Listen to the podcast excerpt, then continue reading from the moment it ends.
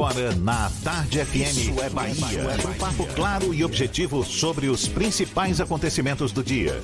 Um programa com a marca do Grupo A Tarde de Comunicação e do Bahia Notícias. Para botar tempero no começo da sua manhã. Isso é Bahia. Isso é Bahia. Apresentação: Jefferson Beltrão e Fernando Duarte. Isso é Bahia. Oferecimento Ferreira Costa. Tudo para casa, construção e decoração. Que maravilha! Salve, salve! Bom dia! Seja bem-vindo, seja bem-vinda! Estamos começando mais um Isso é Bahia e vamos aos assuntos que são destaque nesta quinta-feira, 30 de abril de 2020. Bahia chega a 100 mortes por Covid-19 em pouco mais de 50 dias de pandemia. Secretário Municipal da Saúde diz que capital pode chegar a 900 mortos pela doença até o fim de maio. Pituba e Pau da Lima lideram ranking de bairros com maior número de mortes pelo novo coronavírus. Fiscalizações em abril interditam sete agências bancárias em Salvador. Prefeitura faz hoje distribuição gratuita de máscaras a ambulantes em Brotas. TRE da Bahia resolve que 800 mil eleitores baianos vão poder votar sem o cadastro biométrico. Bolsonaro ataca e Rui Costa pede respeito a esforço de governadores e prefeitos no combate à pandemia. Governo do estado solicita ajuda do Exército para conter aglomerações em Ilhéus e Itabuna. Relaxar isolamento na Bahia pode aumentar em até 50% as infecções por coronavírus. Salvador tem regiões com o dobro de acumulados de chuva previstos para abril. Provas do Enem são mantidas para dias 1 e 8 de novembro. Presidente Jair Bolsonaro afirma que vai recorrer da suspensão da nomeação de ramagem para a Polícia Federal.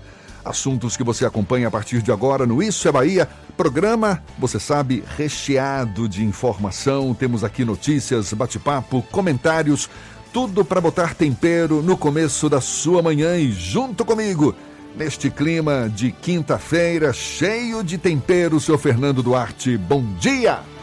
Bom dia, Jefferson. Bom dia, Paulo Roberto na operação, Rodrigo Tardio e Vanessa Correia na produção. E um bom dia para os nossos queridos ouvintes que seguem em quarentena, em isolamento social e também aqueles que não podem ficar nessa situação. Profissionais da área de saúde, da área de segurança pública, de serviços essenciais como supermercados, farmácias, pet shops e também profissionais da área de comunicação. Somos sim essenciais nesse processo da pandemia do novo coronavírus. E um bom dia a gente não pode deixar de dar para quem está tomando aquele velho cafezinho que o cheiro bate aqui, graças a essa bendita bacia de Paulo Roberto Sejam todos muito bem-vindos a mais uma edição do Isso é Bahia. Um expressozinho hoje, Paulinho, por favor, será que ele libera? Olha, a gente lembra, você nos acompanha também pelas nossas redes sociais, tem o nosso aplicativo, pela internet no atardefm.com.br, pode nos assistir também pelo canal da Tarde FM no YouTube, se preferir pelo portal A Tarde. Estamos ao vivo também pelo Instagram do Grupo A Tarde desde o comecinho da manhã.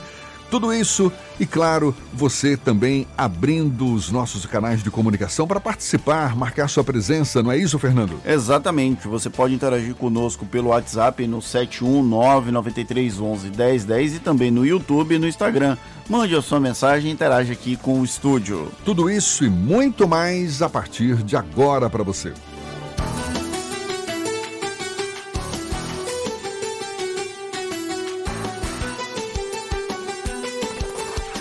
É Bahia. Previsão do tempo. Previsão do tempo.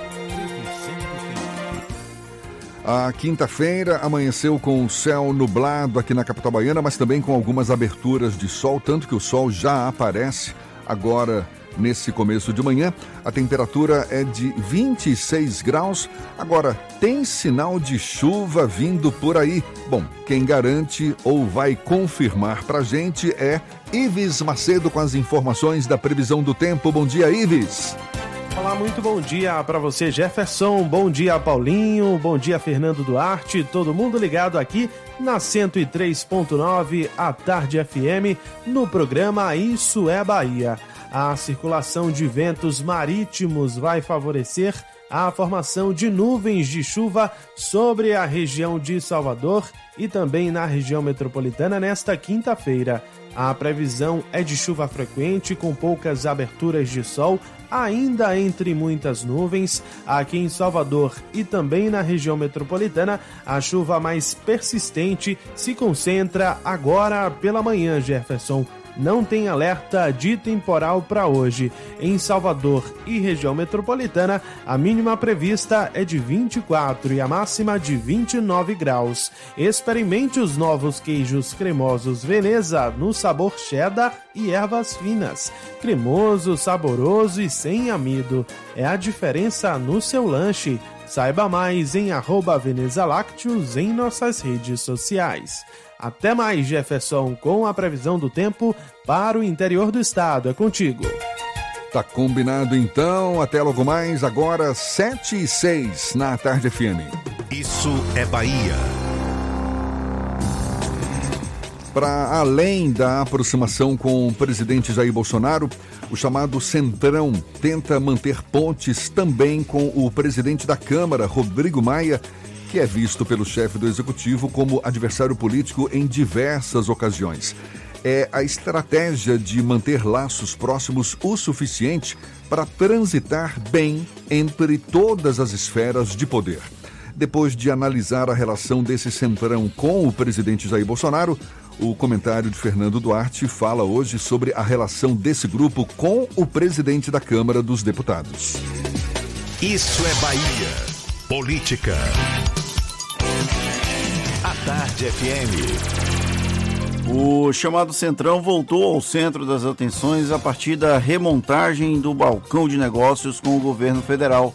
Porém, esse grupo fica com um olho no peixe e um olho no gato para usar um ditado popular e fazer o, facilitar o entendimento.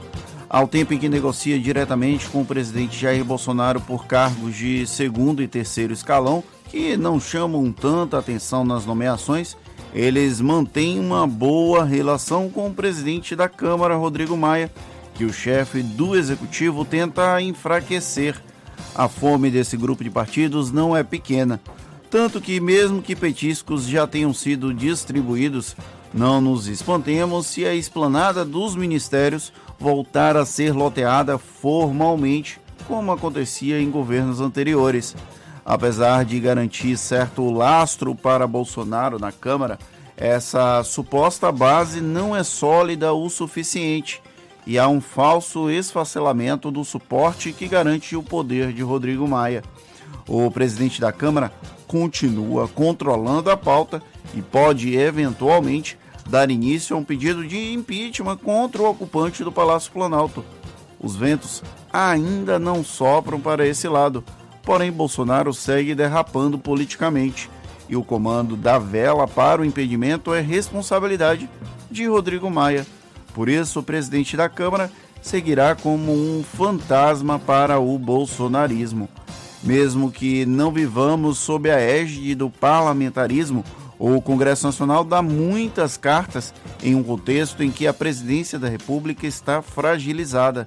A pauta definida por Maia, incluída a possibilidade de impeachment, o torna o adversário perfeito para os seguidores na luta com, que lutam contra moinhos de vento. Esse possível afastamento do centrão de Maia ainda tem um efeito colateral que estaria sendo comemorado pelo DEM. O partido há muito não ficava satisfeito com a pecha de figurar ao lado de partidos com dono, a exemplo do PL de Valdemar Costa Neto, do PTB de Roberto Jefferson ou do Solidariedade de Paulinho da Força. É uma consequência enxergada como benéfica por aliados do Democratas nesse embate entre Bolsonaro e Maia. Enquanto isso, é bom ficarmos de olho nesse centrão, ou melhor, ficarmos como o centrão, olhando tanto para o gato quanto para o peixe. Se bem que, a depender da fome desse grupo, pode não sobrar nem o gato e nem o peixe. Sem querer criar polêmica, ontem o deputado Rodrigo Maia afirmou que é um bom caminho, né? O governo ter uma base de apoio, buscar aliados, partidos que resultem em um apoio, principalmente nesse momento de pandemia. Não quis demonstrar ciúmes com essa declaração, né, Fernando? Sim, o Rodrigo Maia tem, tem mantido uma, um, um tom bem, como é que eu posso falar, ameno. Ele não está entrando no embate com o presidente da República, ele está tentando minimizar os efeitos negativos dessa eterna disputa de poder entre o executivo e o legislativo. E aí, esse poderio que Rodrigo Maia tem e que estaria de alguma forma sendo enfraquecido com a aproximação de Bolsonaro do Centrão, ele só existe em tese, porque o Centrão é um grupo de partidos que está com quem mais der espaço para eles, mais der poder. Então, enquanto Bolsonaro estiver dando poder para eles, eles vão continuar com Bolsonaro. Mas na menor oportunidade de fragilidade do executivo, eles voltam para o lado de Rodrigo Maia sem pestanejar. Tudo vai depender do andamento do, do, da carruagem política, vamos tratar dessa forma. E lembrando, o Centrão é o, a maior bancada, não é isso? Na Câmara dos Deputados, ou seja, os líderes, como Rodrigo Maia ou o próprio presidente da República, claro, têm olhos voltados para esse grupo de parlamentares. E é uma bancada informal, né? Ela só existe em tese, porque na prática são mini, mini bancadas e aí se juntaram para fazer esse grande grupo que é, é. Antigamente isso seria até um baixo clero. Hoje o centrão é, na verdade, o alto clero da Câmara dos Deputados. Agora são 7 e 11 a gente volta aqui para nossa realidade. A Secretaria Estadual da Saúde divulgou ontem que a Bahia já tem 2.676 casos confirmados de Covid-19 e 100 mortes pela doença. Isso em pouco mais de 50 dias de pandemia. Permanecem monitoradas pela vigilância epidemiológica e com sintomas 2.012 pessoas. O estado da Bahia é o 18º com maior taxa de letalidade do Brasil devido ao coronavírus. Já em todo o país, foram contabilizados quase 80 mil casos confirmados de Covid-19 e quase 5.500 mortes pela doença, segundo o Ministério da Saúde. Mais de 1.600 pessoas estão infectadas com o coronavírus em Salvador.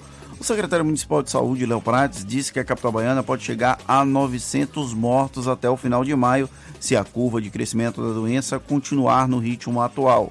O secretário disse ainda que esses dados são uma projeção realizada por epidemiologistas e epidemiologistas, nossa, que palavra difícil, e espera que a situação não aconteça.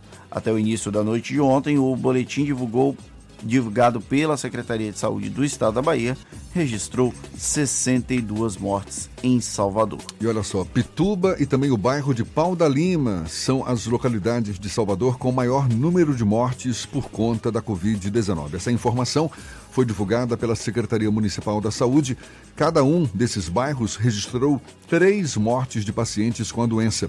A Pituba também possui o maior número de casos de coronavírus da cidade, com 54 infectados.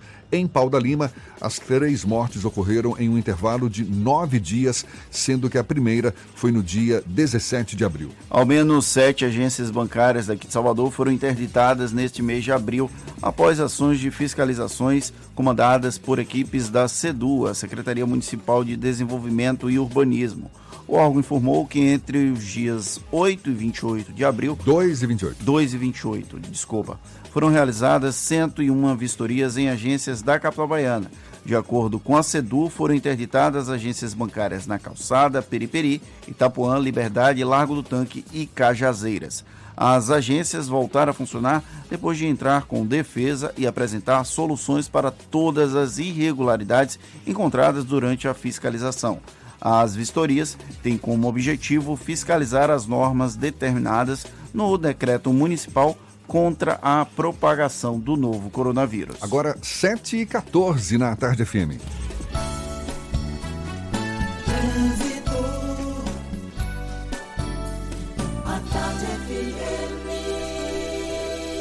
Oferecimento: Monobloco, Auto Center de portas abertas com serviço de leva e trás do seu carro. Cláudia Menezes, já a postos acompanhando os motoristas, o fluxo de veículos na Grande Salvador. Tem novidades para gente. Bom dia, Cláudia. Bom dia para você, Jefferson. Bom dia para toda a turma do Isso é Bahia. Começo com informação de congestionamento na BR 324 no sentido interior agora. Começa logo depois da passagem pelo pedágio de Simões Filho. A BR está bloqueada sentido Feira de Santana, na altura da passagem dos Teixeiras por causa de uma erosão no solo de grande proporção causada pelas fortes chuvas que atingem a região. O desvio está sendo feito pelo viaduto de Candeias para retornar para a BR por São Sebastião do Passé, um adicional de 15 quilômetros no percurso. Coronavírus, não deixe que ele viaje com você. Juntos vamos vencer essa pandemia. CCR, viva seu caminho. Volto com você, Jefferson. Obrigado, Cláudia. A Tarde FM de carona com quem ouve e gosta. A Prefeitura de Salvador vai fazer uma distribuição gratuita de máscaras para ambulantes hoje no bairro de Brotas. E a capital baiana tem regiões com o dobro de acumulados de chuva previstos para abril. A gente dá os detalhes já já, 7 e 16 na Tarde FM. Você está ouvindo Isso é Bahia. Para vencermos o coronavírus, o mais importante é: fique em casa. Lave sempre as mãos com água e sabão e fique em casa. Não são férias, é um compromisso de todos. Fique em casa. A Bahia contra o coronavírus. Governo do Estado. Você sabe o que a Assembleia faz? Faz valer os seus direitos. Valorizando uma pauta pró-municípios que garante os recursos das cidades do interior. Além disso, a ALBA debate normas para o transporte complementar, beneficiando quem não é atendido pelo sistema. E atenta ao que acontece no dia a dia, a ALBA cobra ações para preservar a segurança das barragens existentes na Bahia. Porque para a Assembleia, garantir o direito dos baianos é o nosso dever. Assembleia Legislativa da Bahia, fazendo valer. Para vencermos o coronavírus, o mais importante é: fique em casa. Lave sempre as mãos com água e sabão e fique em casa. Não são férias, é um compromisso de todos. Fique em casa. A Bahia contra o coronavírus. Governo do Estado. Tenha cuidado, lave as mãos. Por isso preste muita atenção esse corona não, não anda sozinho não. Ou na dancinha, na pegada, se liga,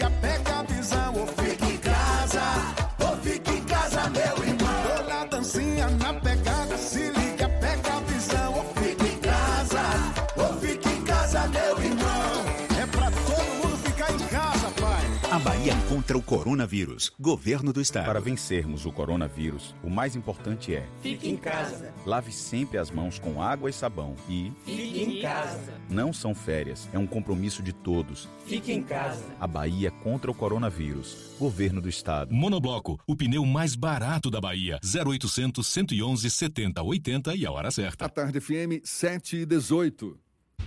Você sabia que na Monobloco toda a energia elétrica utilizada para consertar o seu carro é captada de placas solares? E que o óleo trocado do seu carro vai para reciclagem para ser refinado novamente? E que na Monobloco os pneus velhos deixados pelos clientes podem virar chachim, cadeira e até asfalto? Não sabia? Então se ligue. Monobloco faz tudo de mecânica e tem o pneu mais barato da Bahia. Água de Meninos, Lauro de Freitas e Abrantes. 0800 111 7080. Voltamos a apresentar Isso é Bahia. Um papo claro e objetivo sobre os acontecimentos mais importantes do dia. Agora são 7 e 19 a gente tem notícias da redação do portal Bahia Notícias com Lucas Arras. Bom dia, Lucas. Muito bom dia, Jefferson. Bom dia, Fernando. Vamos começar falando da Maria do Socorro, a ex-presidente do Tribunal de Justiça da Bahia. Isso porque ela mudou novamente o corpo jurídico e a sua defesa na tentativa de conseguir uma saída do presídio da Papuda em Brasília. No início, a defesa de socorro era feita pelo advogado André Luiz Calegari, especialista em lavagem de dinheiro. Posteriormente, entrou no caso o advogado João Paulo Cunha, ex-presidente da Câmara dos Deputados e ex-deputado pelo PT. Logo após, a advogada Naira Mendes Pinheiro passou a cuidar do caso de socorro, mas ficou por pouco tempo. Atualmente, a defesa da desembargadora é feita pelo advogado Bruno Espinheira Lemos, criminalista e procurador do estado da Bahia, que defendeu a ex-presidente Dilma Rousseff em um processo de impeachment. Lembrando que Maria do Socorro está presa há 151 dias, suspeita de integrar um esquema de venda de sentenças dentro da justiça baiana. E o governador Rui Costa sancionou na noite de ontem o projeto de lei que prevê o uso obrigatório de máscaras pela população nos municípios com casos registrados da Covid-19. Portanto, essa lei também vale para Salvador. O texto prevê a obrigatoriedade do uso de máscara para todas as pessoas em circulação externa e quem estiver em deslocamento dentro de veículos com mais de uma pessoa. Eu sou Lucas Arraes, falo direto da redação do Bahia Notícias para o programa Isso é Bahia. É com vocês aí do estúdio. Ela ingressou como sargenta nas primeiras turmas de praças e oficiais da Polícia Militar da Bahia, isso em 1990. Dois anos depois, foi admitida na primeira turma de oficiais para mulheres. Hoje, major, foi a idealizadora e comandou a Ronda Maria da Penha. Graduada em psicologia, é mestre em desenvolvimento territorial e gestão social pela UFBA. Em 2017, recebeu o diploma Berta Lutz, premiação do Senado pela contribuição na defesa dos direitos das mulheres e políticas de gênero. Da polícia para a política. Ela agora é a pré-candidata do PT à Prefeitura de Salvador. E é com Denise Santiago que a gente conversa agora, nossa convidada no Isso é Bahia. Seja bem-vinda. Bom dia, Denise. Bom dia, Jefferson. Bom dia, Fernando, Rodrigo. Faltou você colocar no meu currículo aí, ouvinte do Isso é Bahia. muito obrigado, muito obrigado pela parte que nos toca aqui pra gente. É uma grande satisfação tê-la como ouvinte. A gente recebe de vez em quando suas mensagens aqui. Para nós é uma grande alegria, muito obrigado. Deixa eu te fazer uma pergunta de cunho pessoal. Como é que a senhora prefere ser chamada? Como Denise Santiago ou ainda Major Denise Santiago, apesar de ter se afastado da Polícia Militar? Os, dois formatos me são, são caros, me são muito significativos. Né? Denise é o nome que meu pai escolheu para mim, que eu gosto muito, e Major uh, é o título que eu tenho uh, a partir dos meus esforços, a partir da minha relação com essa corporação que eu tanto admiro. Então, fique à vontade. Então, eu vou te chamar de Major Denise Santiago, porque já está no hábito aqui. Ótimo. E quero te perguntar por que, que o eleitor de Salvador deve acreditar que a senhora é a melhor opção para governar Salvador? Jefferson, Salvador é a minha cidade, né? Eu conheço essa cidade desde que eu nasci. É, eu sou a menina que nasceu no São Gonçalo do Retiro, depois fui morar ali na Barros Reis, em um bairro que, muito embora a rua se chame Doutor Esteve de Assis, as pessoas só conhecem como sertanejo.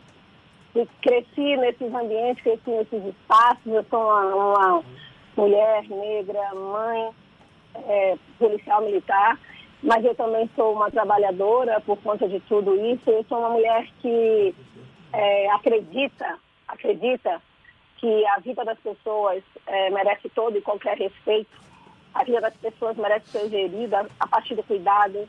A vida das pessoas precisa ter uma atenção muito maior, muito mais específica, muito mais responsável.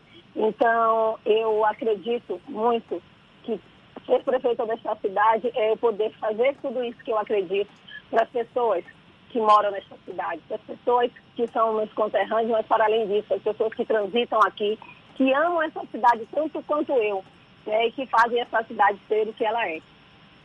Como é que a senhora avalia as críticas que tem recebido, inclusive por parte dos integrantes do PT, de que é uma mulher sem história política, especialmente dentro do partido, e que poderia até representar uma militarização do PT?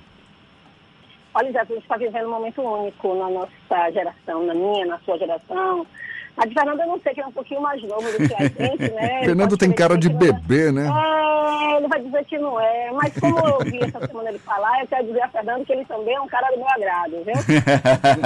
e, e aí, é, nós estamos vendo uma coisa muito nova, e eu acho que na história, na nossa geração, na geração talvez dos nossos pais, ninguém viveu algo similar. E essa Covid veio para mostrar para a gente que, não, que tudo é novo.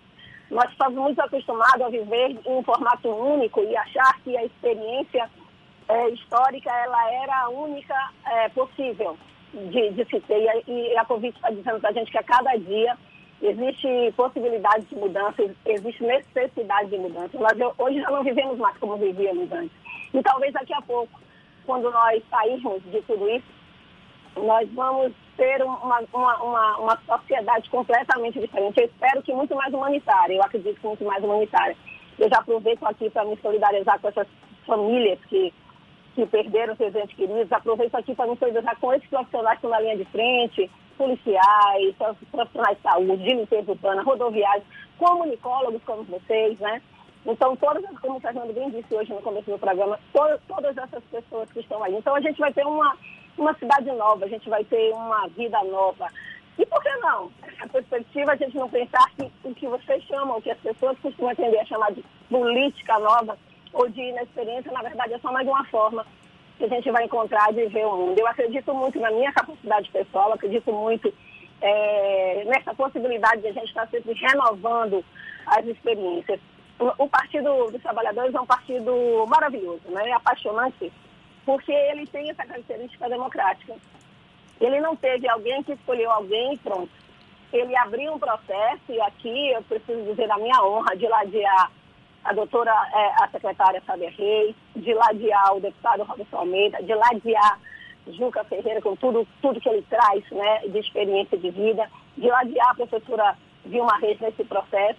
E a partir daí nós fomos para um encontro diretório municipal, a partir das diretrizes do diretório nacional, e eu fui escolhida entre os delegados para estar representando esse partido, coisa que me honra e muito.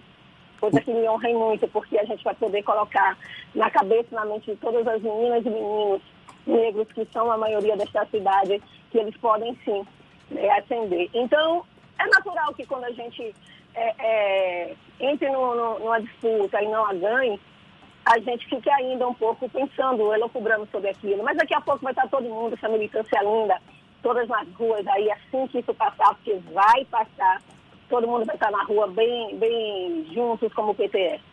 O Fernando, com essa carinha de bebê, também quer fazer uma pergunta. Ah, não seria Fernando se não fosse.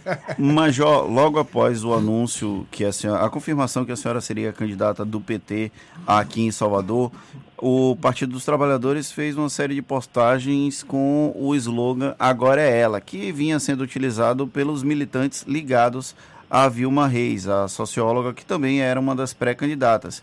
E isso já veio num processo que é o que nós chamamos de fogo amigo.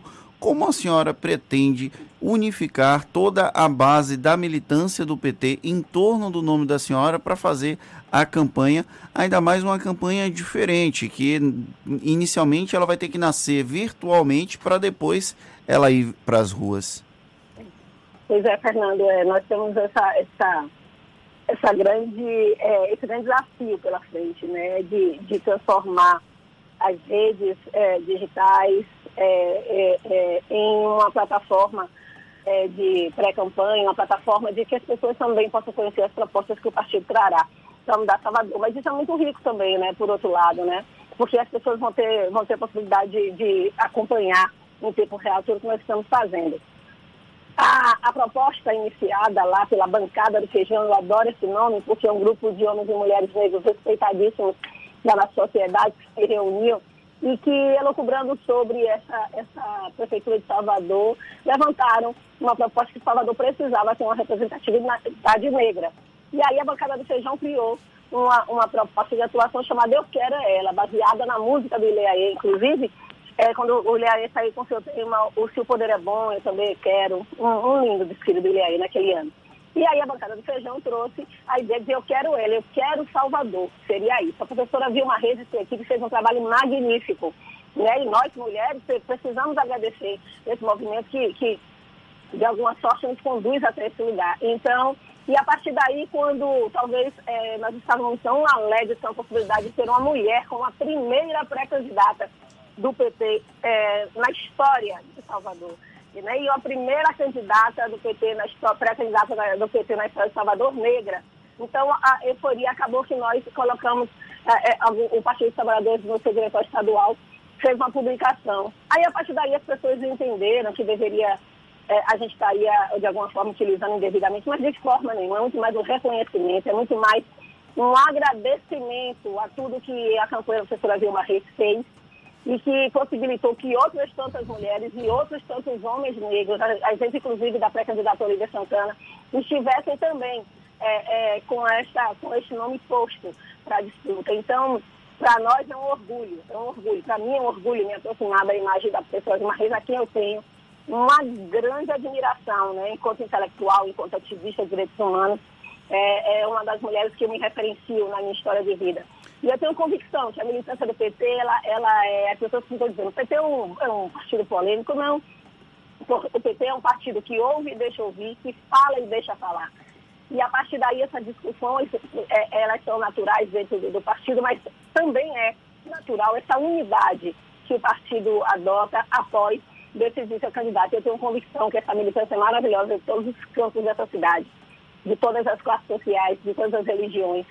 É, elas estarão juntas em prol de, do PT é, conseguir, pela primeira vez, eleger uma mulher negra como prefeita desta cidade. Major Denise, tem uma outra questão que é, agora a senhora definida como candidata ou pré-candidata do PT, já que a convenção ainda não aconteceu, como vão acontecer as conversas, as negociações com outros partidos que compõem a base aliada do governador Rui Costa.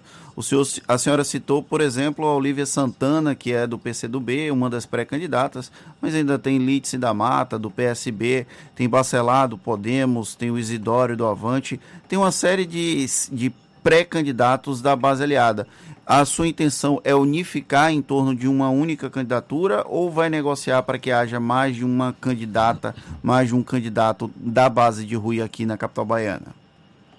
Fernando, hoje, todo a minha, minha, meu direcionamento, meu também do partido e, e inclusive do, dos nossos líderes, o, o governador Rui Costa, o governador Jacques Wagner, estão muito bem direcionados para o combate dessa, dessa pandemia.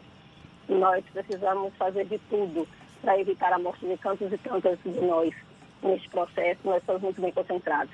O Partido dos Trabalhadores é um partido, como eu disse, que decide as coisas sozinho, em lugar distante. Nós vamos estar assim juntos, eu com minha eh, coordenação de campanha, nós vamos estar assim juntos, eu com as lideranças desse partido, dialogando. A nossa proposta sempre é de agregar, agregar, eh, eh, agregar fatores à nossa lógica, agregar partidos à nossa proposta, mas todos os pré-candidatos que você selecionou aí e pré-candidata são pessoas respeitosíssimas e que também têm sua proposta e seu estudo. Nós vamos dialogar, claro que vamos. É, mas nesse momento que nós estamos pensando, nós estamos operando como minimizar os impactos dessa pandemia no nosso povo. Major, a senhora falou agora há pouco que a gente vive um momento de mudança, que essa pandemia certamente vai provocar uma ruptura no comportamento aí das pessoas em geral, até como que se justificando o porquê da sua candidatura pelo PT à Prefeitura de Salvador. E de fato, a senhora é mulher, negra, a gente ainda não teve uma prefeita negra em Salvador, muito menos do PT. O PT ainda não ocupou a Prefeitura de Salvador ao longo de sua história. Agora, do ponto de vista do discurso, o que, que teria de novo no seu discurso? E também, claro, nas suas ações. A gente teve uma experiência, até estamos tendo uma experiência recente agora, o presidente Jair Bolsonaro, que se baseou aí em grande parte né, da sua campanha num, num combate ao, à velha política, e a gente vê que hoje não é bem isso o que está acontecendo. Ah, como é que a gente pode acreditar num, num novo discurso e em novas ações que a senhora defende? E que discurso, que ações seriam essas? Na minha perspectiva, o que me trouxe, né, retomando essa primeira pergunta para poder chegar aqui, o que me trouxe a este lugar é que eu vi esta cidade que muito embora tenha sido, é, tenha vivido gestões que a mudaram estruturalmente, inclusive com apoio e colaboração do governo do Estado, eu vi as pessoas dessa cidade em um sofrimento único. É, me dói os meus, porque são meus parentes que aí estão, são meus amigos que aí estão, não ter, terem perdido a capacidade de sonhar. As pessoas perderam a capacidade de sonhar. É, eu vi um relato de uma pessoa muito próxima a mim, disse que o grande sonho dela é que o filho dela ia conseguir entrar numa empresa, ia conseguir entrar numa empresa com 14 anos para ser estagiário, e com 18 ele já podia estar trabalhando lá como ajudante de serviços gerais. Nada contra a profissão, mas olha a limitação do sonho para esta mãe. A importância dela só era que o menino tivesse um emprego, mas não necessariamente que o menino pudesse ter acesso à educação, não necessariamente que o menino pudesse ter acesso a um, um, um programa de saúde que tratasse a saúde e não a doença, que esse menino pudesse ter acesso a serviços de, de, de assistência social que fosse eficaz e eficiente, que este menino pudesse ter acesso, sim, a um programa de emprego e renda que fosse muito além é, de, de, um, de, uma limitação social, ou, ou, seja lá, uma falta que se coloque. Então, a perspectiva que nós, o Partido dos Trabalhadores e, Traba e, Trabalhadores, estamos trazendo para Salvador é do cuidado das pessoas, de cuidar dessas pessoas, de aumentar a possibilidade dessas pessoas de ter uma vida socialmente digna, de aumentar a possibilidade dessas pessoas de, de, de resgatarem sua dignidade, seu, seu respeito. Nós pensamos fazer essa cidade como uma cidade de direitos, uma cidade que as pessoas se reconheçam. Se, se Jefferson, quando tudo isso acabar, a gente conseguir fazer com que as pessoas entendam que elas não precisam pedir ajuda, que o que elas precisam é reconhecer e exigir os seus direitos, nós já teremos pelo menos dado um passo significativo nessa proposta. Então é, é por esse caminho que nós vamos atuar. Vamos atuar para tratar das pessoas, da gente de Salvador. Tá certo, tá aí. Major Denise Santiago, pré-candidata do PT à Prefeitura de Salvador, conversando conosco pela primeira vez nesta condição aqui no Issa Bahia. Muito obrigado pela sua disponibilidade, pela atenção dada aos nossos ouvintes e um bom dia, Major. Bom dia. Daqui a pouco eu estou querendo chegar para tomar esse café que vocês falam tanto. Deixa agora isso tudo passar, porque vai passar. Um beijo grande em todos aí. Aí, dessa vez, acho que o Paulinho vai democratizar, viu? Não é possível. é possível, Paulinho. Valeu, muito obrigado, Major. A gente lembra que essa conversa também vai estar disponível logo mais nas nossas plataformas no YouTube, Spotify, iTunes e Deezer. Agora, 22 para as 8 na tarde FM.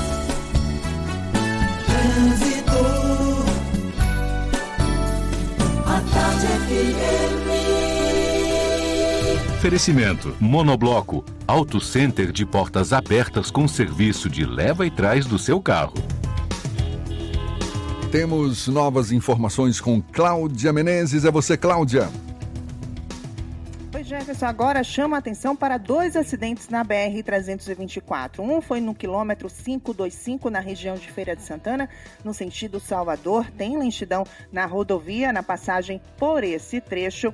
E o outro acidente foi envolvendo um motociclista que caiu no viaduto de acesso à estação Pirajá. Também serve como um alerta para quem está na rodovia nesse momento. Experimente os novos queijos cremosos Veneza no sabor cheddar e ervas finas. Cremoso, saboroso e sem amido. É a diferença no seu lanche. Saiba mais em arroba em nossas redes sociais. Volto com você, Jefferson. Valeu, Cláudia. Até já. Tarde FM de carona com quem ouve e gosta. Bolsonaro ataca e Rui Costa pede respeito a esforço de governadores e prefeitos no combate à pandemia. E mais, relaxar isolamento na Bahia pode aumentar em até 50% as infecções por coronavírus. Assuntos que você acompanha ainda nesta edição, agora 21 para as 8 na tarde FM. Você está ouvindo Isso é Bahia. Para vencermos o coronavírus, o mais importante é: fique em casa. Lave sempre as mãos com água e sabão e fique em casa. Não são férias, é um compromisso de todos. Fique em casa. A Bahia contra o coronavírus. Governo do Estado. Você sabe o que a Assembleia faz? Faz valer os seus direitos. Lutando para evitar a saída da Petrobras e manter empregos e investimentos no Estado. Também cria políticas que valorizam as mulheres, os negros, o público LGBT e a oferta de uma educação de qualidade para indígenas. E ainda dão prioridade de matrícula em escolas públicas às crianças filhas de vítimas de violência doméstica. Porque para a Assembleia, garantir o direito dos baianos é o nosso dever. Assembleia Legislativa da Bahia, fazendo valer. Para vencermos o coronavírus, o mais importante é: fique em casa. Lave sempre as mãos com água e sabão e fique em casa. Não são férias, é um compromisso de todos. Fique em casa. A Bahia contra o coronavírus. Governo do Estado. Atenção, motorista! Você está sabendo que o momento é de ficar em casa, né? Boa! Então aproveita para imprimir o documento do seu veículo. Calma, eu explico. Agora, o CRLV eletrônico é obrigatório, ou seja, basta acessar o saque digital e baixar o documento do seu veículo gratuitamente. E pode até imprimir. Bem mais prático, né? Baixe logo o seu. Quem gostou da novidade, buzina aí. Detran Bahia, Governo do Estado. Para vencermos o coronavírus, o mais importante é: fique em casa. Lave sempre as mãos com água e sabão e fique em casa. Não são férias, é um compromisso de todos. Fique em casa. A Bahia contra o coronavírus. Governo do Estado. Central Papelaria, os melhores preços e a maior variedade em material escolar e escritório da Bahia e a hora certa. Agora faltam 20 minutos para as 8 horas. A Tarde FM, quem ouve gosta. Um bom dia para você.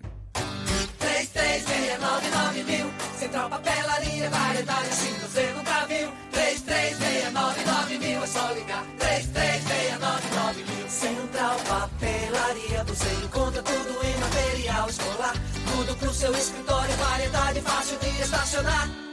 3369 Ligue 3369 mil. A maior variedade em material escolar e de escritório. Central Papelaria Lauro de Freitas. 3369 mil. Voltamos a apresentar Isso é Bahia. Um papo claro e objetivo sobre os acontecimentos mais importantes do dia. Já já tem as dicas da Marcita para você. Primeiro vamos à redação do Portal à Tarde. Thaís Seixas é quem está a postos, tem novidades para a gente também. Bom dia, Thaís. Oi, Jefferson. Bom dia. Bom dia, Fernando, e a você que acompanha o nosso programa. A Bahia passa a ter 100 cidades com transporte intermunicipal suspenso. A medida de prevenção ao coronavírus está publicada na edição de hoje do Diário Oficial do Estado e inclui os municípios de Arataca, Maracás, Maraú e Santo Amaro. O decreto também autoriza a retomada do transporte em Luiz Eduardo Magalhães, que está há 14 dias ou mais sem novos casos da Covid-19. A determinação considera a circulação, saída e chegada de qualquer transporte coletivo intermunicipal, público ou privado, nas modalidades regular, fretamento, complementar, alternativo e de vans.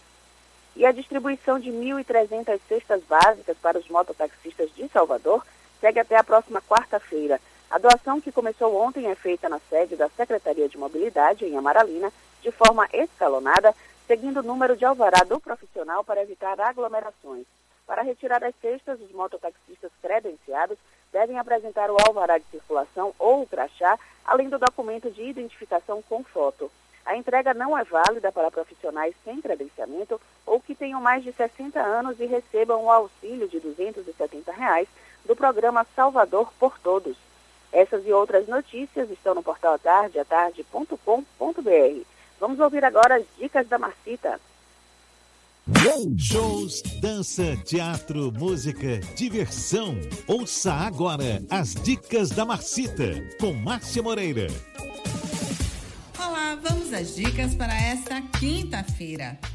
O Olodum faz uma live hoje para comemorar uma trajetória de 40 anos de sucesso. O grupo vai apresentar a música Mãe Já, gravada com Carlinhos Brau e Targino Godin, e sucessos que celebram samba reggae, como Faraó, Avisa Lá, Rosa e Requebra. Mas além de satisfazer os fãs com essas canções que já se tornaram clássicos, o Olodum vai apresentar músicas mais recentes como Haver Navios e Minha Tese. Hoje, a partir das 8 da noite, no canal da produtora Macaco Gordo no YouTube. E para apoiar profissionais da cena musical, oito dos principais festivais de música brasileira se uniram e criaram o Devassa Tropical ao vivo, o Festival dos Festivais. Prepare o fôlego porque vão ser quatro dias de lives reunindo 34 shows de todo o Brasil. Tudo de 30 de abril a 3 de maio. O Festival Radioca vai representar a Bahia e abre a grade de atrações do festival. Na programação, Anelise Assunção e Curumim, Tiago Oliveira, Malu Magalhães e Josiária. Começa hoje a partir das 5 da tarde no canal da Devassa no YouTube. Mais dicas para curtir de casa no meu Instagram, Dicas da Macita. Beijos e fique em casa. Isso é Bahia. Apresentação: Jefferson Beltrão e Fernando Duarte. A Tarde FM. Quem ouve, gosta. Por mais que seja uma medida segura e eficaz para minimizar os efeitos diretos da Covid-19, o regime de isolamento tem provocado consequências também para a vida de milhares de mulheres em situação de violência doméstica. Sem um local seguro, estão sendo obrigadas a passar mais tempo junto, juntas com o agressor, em alguns casos em habitações precárias e com a renda cada vez menor. Além de um provável aumento da violência doméstica, as denúncias têm diminuído, já que por conta do isolamento muitas mulheres não têm saído de casa, o que acaba impossibilitando fazer a denúncia ou porque têm medo de realizar a de realizá-la por estarem próximas do parceiro agressor. É sobre esse assunto que a gente conversa agora com a advogada e presidente da organização Tamo Juntas, Laina Crisóstomo. Bom dia, seja bem-vinda, doutora Laina. Bom querido. Um prazer poder dialogar sobre um tema tão relevante para nós, especialmente nesse momento, né? Tão delicado de isolamento social. Pois é, acho que a grande dúvida em tempos de isolamento social e em relação a essas mulheres vítimas de violência é exatamente como garantir as medidas protetivas para essas mulheres que são asseguradas em lei, não é isso? Sim, sim. Infelizmente a Bahia ainda não adotou a possibilidade de registro online, né? Para os BOs, para que a gente possa solicitar a medida protetiva de urgência. Mas ainda assim é possível que as mulheres façam denúncia através do 180 e do 190. É importante salientar o 190 não só para as mulheres que estão em situação de violência, mas também para os vizinhos. Né? Já existem normativas federais falando sobre a obrigatoriedade, por exemplo, dos síndicos do condomínio, de quando ouvirem, denunciarem. Existem campanhas nas redes sociais falando da importância de não se omitir diante de uma situação de violência. Então é muito importante a gente fazer a nossa parte nesse processo. É muito importante quando você fala né, que várias mulheres não estão conseguindo sair de suas casas para denunciar. E isso é muito grave. Isso mostra como há uma dificuldade no acesso aos equipamentos mesmo, de enfrentamento à violência contra a mulher. E isso faz com que muitas mulheres estejam sendo agredidas dentro de casa, mas para além disso, né, alguns veículos de comunicação já noticiam aumento de quase o dobro de morte violenta de mulheres dentro dos seus lares. Né?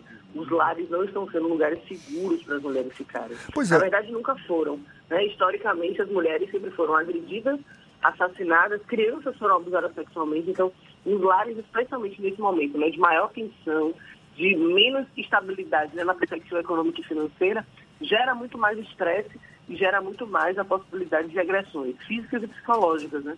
Então, a gente precisa estar alerta para também ajudar e encorajar essas mulheres a romperem o ciclo da violência. Eu gosto de dizer que nesse período é importante conscientizar as mulheres que também é possível pedir medida protetiva, é possível pedir abrigamento, é possível romper esse ciclo, ainda que a gente viva um processo de pandemia. A senhora citou o, o 180, né, o Ligue 180, também, se possível, recorrer à ajuda de, de vizinhos, mas para mulheres que se sentem exatamente impedidas de qualquer tipo de iniciativa como essas que a senhora sugere, o que, que, o que, que se pode recomendar para essas mulheres que eventualmente estejam sofrendo algum tipo de violência, não tem como sair de casa, não tem como fazer uma denúncia, solicitar uma medida protetiva, enfim? O que a gente recomenda é, na verdade, que ela tente, né, enfim, já existem alguns canais e algumas organizações que têm feito, né, publicação de informações a respeito de solicitação de pedido de ajuda, né, estratégias de pedido de ajuda, né, e aí por isso que a gente fala tanto da importância de criar-se rede, né, criar as redes de contato, de amizade. É, existem alguns, é, alguns grupos, inclusive, de, de é, cosméticos que têm falado, né, você está precisando de ajuda, então fale comigo sobre determinado assunto para eu entender que você está precisando de ajuda em razão de violência. Então, a gente tem pensado em estratégias outras, né? É, e eu acho que é muito importante quando você fala da dificuldade no acesso mesmo. muitas mulheres estão em locais, né, dentro das suas casas, dividindo o seu teto né, com agressores e, infelizmente, muitas vezes compartilham o computador, compartilham o celular e, infelizmente, elas não conseguem ter acesso a essas políticas públicas. Mas o objetivo mesmo é pensar em outras estratégias. Como é que a gente pensa em outras estratégias, mas também trazendo para essas mulheres a possibilidade de orientação, né? Existem algumas redes que têm pensado justamente, né, como essas mulheres coletam provas para garantir que, posterior a esse isolamento, ela tenha provas para comprovar justamente que ela está vivendo a situação de violência, né? Como, por exemplo, gravar áudios, fazer prints, tentar tirar fotos de agressões físicas, para que a gente consiga utilizar isso posteriormente para uma prova né, de que houve um processo de agressão. É óbvio que há uma dificuldade nesse acesso, mas a gente fala tanto da importância da rede porque essa mulher precisa entender que ela não está sozinha numa situação tão delicada. Nós já estamos juntas, a gente já tem atendido as mulheres online, né? Tem atendido porque, enfim, por uma questão de segurança, não só para as mulheres vítimas de violência, mas também para nós que somos voluntários. Por exemplo, eu sou grupo de risco, eu tenho asma. A gente tem voluntárias que são cardiopatas, tem voluntárias que vivem com seus pais, né, que são idosos. Então, a gente montou uma estratégia de fazer esse tipo de atendimento online. Então, a gente tem atendido através das nossas redes, seja no Facebook, seja no Instagram, seja através de, de e-mail. A gente tem feito contato, prestado orientação e tirado muitas dúvidas de mulheres. E aí é muito assustador como a gente tem percebido é, o aumento significativo. E aí eu falava é, ontem o quanto eu tenho ficado assustada com o número de pedidos de ajuda através de, das diversas redes. Né? A gente tinha mais ou menos uma média de, a gente normalmente recebia de três a cinco mensagens de pedido de ajuda no Instagram. Hoje, nesse período de pandemia, a gente está chegando, tem dias que a gente chega a 30 mensagens de pedido de ajuda e orientação. Então, significa dizer que, apesar da gente ter um processo de subnotificação, em alguns casos, né, porque, infelizmente, as mulheres não estão conseguindo chegar aos equipamentos de enfrentamento à violência contra a mulher, a gente tem significativo aumento de violência contra a mulher. As mulheres estão confinadas com agressores. Então, isso gera muito mais violência para essas mulheres. Né? Laina, no começo da semana, secretarias de segurança pública em geral divulgaram informações de que houve uma redução dos casos de feminicídio ou de notificações de violência contra a mulher. É uma questão da subnotificação é, como você citou. E a gente teve um caso bem emblemático, se não me engano foi aqui em Salvador, que uma mulher, ela estava em cárcere privado desde o domingo de Páscoa, o marido quebrou o celular dela e aí como ele teve que ir para uma agência bancária, teve que levar ela, o, a bancária percebeu e chamou a polícia naquele momento e o cara acabou preso, o companheiro dessa mulher. Essas subnotificações atrapalham o desenvolvimento das políticas públicas de combate à mulher, de combate à violência contra a mulher? Sem dúvida, sem dúvida. Na verdade, quando a gente não tem números, né, quando a gente não tem estatística, a gente não consegue cobrar política pública, né? Nós, especialmente, né, eu que faço parte do controle social. Eu não consigo cobrar do Estado políticas públicas porque o Estado vai me dizer aqui. Eu não tenho números sobre isso. Esses números diminuíram. Então, eu não consigo cobrar a efetividade de políticas públicas mais severas nesse, especialmente nesse momento. É, o Estado de São Paulo, né, enfim, que tem né, uma publicidade é, muito grande a respeito dos dados, é, publicizou justamente a diminuição no pedido de medida protetiva, que é justamente o que a gente chama de, de, da entrada na primeira porta do enfrentamento, que é justamente a delegacia. Né? A mulher chega na delegacia, faz o boletim de ocorrência e pega a medida protetiva. O Estado de São Paulo, na primeira semana de, de isolamento social, noticiou que houve uma diminuição de 43% no pedido de medida protetiva. A gente ficou muito assustada, né? nós que somos defensores de direitos humanos, especialmente direitos das mulheres. A gente percebeu que aquilo era assustador. Como é que as mulheres estão isoladas, né, confinadas com agressores e há uma diminuição? E aí, na semana seguinte, o mesmo veículo de comunicação noticia que dobrou o número de mortes violentas de mulheres dentro de casa. Significa dizer que as mulheres não estão conseguindo sair para denunciar ou seja, elas estão sendo assassinadas dentro de suas casas pela impossibilidade de romper esse ciclo e fazer, né, enfim, a possibilidade de denunciar. No Rio Grande do Sul aconteceu um caso de uma mulher que estava também em cárcere, né? E ela colocou um lençol, ela conseguiu botar um lençol na janela pedindo socorro. Então, eu acho que, enfim, as mulheres têm buscado estratégias nesse sentido é, para pedir socorro. O problema é que há, na verdade, um grande risco à vida dessas mulheres, né? E, e, infelizmente, a gente tem tido majoritariamente notícias falando o tempo todo do Covid-19 e a gente entende o quanto é importante, Mas muitas mulheres não têm conhecimento e não têm entendimento que também é preciso e é possível romper com esse ciclo nesse momento de pandemia. A vida das mulheres também importa nesse momento de pandemia. Eu gosto de dizer que não é possível que as mulheres sejam mortas nem pelo Covid-19, mas também não pela violência de gênero. Então, eu acho que o trabalho da gente é comunicar mesmo, é falar, é divulgar, é trazer para as mulheres informação e conhecimento para que essas mulheres entendam que elas não estão sozinhas e que sim é possível fazer essa denúncia. Mas, infelizmente, a gente vai ter casos como esse que você citou, como esse que eu citei, né, Chapecó, das mulheres estarem vivendo numa situação de quase cárcere, né? Isso é muito grave, muito grave, porque isso vai gerar, inevitavelmente, mais feminicídios. E, infelizmente, há um processo de subnotificação porque essas mulheres não estão chegando, nem estão chegando aos equipamentos. Então, quando elas não chegam aos equipamentos, eu não tenho dados estatísticos oficiais. Eu vou ter dados a partir do que eu falei, por exemplo, da Estamos Juntas, do aumento significativo de atendimento. Então, a gente vai ter dados extraoficiais que o Estado não reconhece como dados, e isso faz com que o Estado não se abrigue e a gente não consiga, né, enfim, incidir politicamente para que o Estado é, efetive mais políticas públicas para esse enfrentamento à violência contra a mulher. Certamente é um longo caminho que a gente tem pela frente nesse esforço de garantir proteção às mulheres vítimas de violência doméstica e com novas políticas públicas ou aperfeiçoamento das políticas que já existem. A gente quer agradecer a Laina Crisóstomo, advogada e presidente da organização Tamo Juntas, conversando conosco aqui no Issa Bahia. Muito obrigado pela sua disponibilidade. Um bom dia para a senhora. Eu que agradeço. Obrigada demais. Tchau. E essa conversa também vai estar disponível logo mais nas nossas plataformas no YouTube, Spotify, iTunes e Deezer. Cinco minutos para as oito na tarde FM. Isso é Bahia. Economia. A Tarde FM. Bom dia, Jefferson. Bom dia, Fernando. Bom dia, ouvintes da Rádio A Tarde FM. Ontem o índice Bovespa fechou em 83.100 pontos, com forte alta de 2,29%, engatando o terceiro dia de alta consecutiva, acompanhando o movimento das bolsas globais, que subiram em razão das boas notícias com o progresso do laboratório Gilead com o remédio para tratar o novo coronavírus enquanto o dólar teve um segundo dia de queda, com forte baixa de menos 2,85%, fechando o dia a R$ 5,35. E para hoje, o foco do investidor fica na divulgação do PIB trimestral do continente europeu e a divulgação da taxa de desemprego na Europa e no Brasil. Eu sou Nicolai Eloy, sócio da BP Money, a nova plataforma educacional da BP Investimentos. E para maiores informações, nos acompanhe no nosso Instagram, bpmoney.com.br. Isso é Bahia.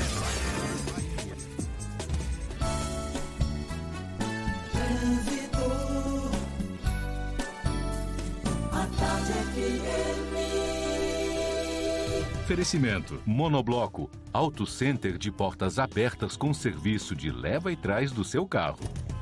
A gente volta a falar com Cláudia Menezes. Novidades pra gente, Cláudia. Voltei, Jefferson, com informação para quem vai fazer a travessia entre Salvador e a ilha de Itaparica. Os ferries continuam com horários reduzidos. O próximo ferry tem saída às 8 da manhã, daqui a pouquinho. E vamos voltar para a BR-324, porque a rodovia está bloqueada no sentido interior, na altura da passagem dos Teixeiras, por causa de uma erosão no solo de grande proporção. A gente falou disso mais cedo. O desvio está sendo feito pelo viaduto de Candeias e agora tem muita lentidão na rodovia no sentido interior nesse trecho. Cerca de 10 quilômetros de congestionamento. Coronavírus, não deixe que ele viaje com você. Juntos vamos vencer essa pandemia. CCR, viva seu caminho. Volto com você, Jefferson. Obrigado, Cláudia. Até já, a Tarde FM de carona com quem ouve e gosta. A gente faz um intervalo e já já, falando para toda a Bahia, agora 7h58 na Tarde FM. Você está ouvindo Isso é Bahia.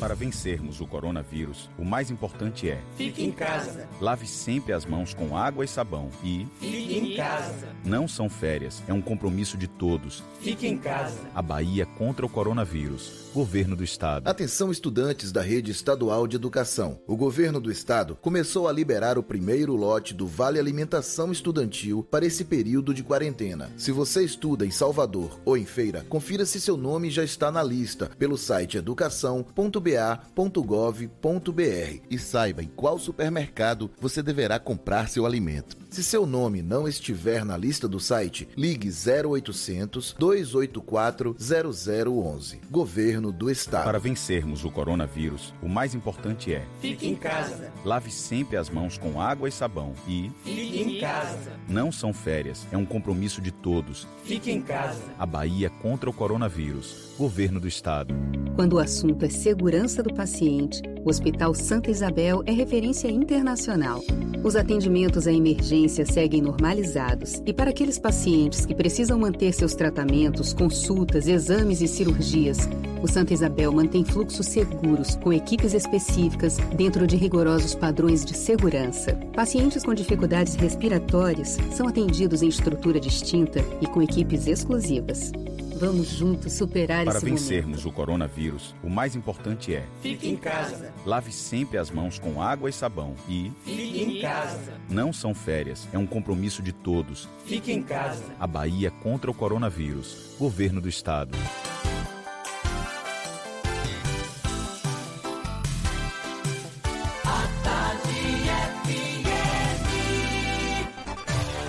Atenção, emissoras afiliadas à Tarde FM. Em 5 segundos, isso é Bahia para todo o estado.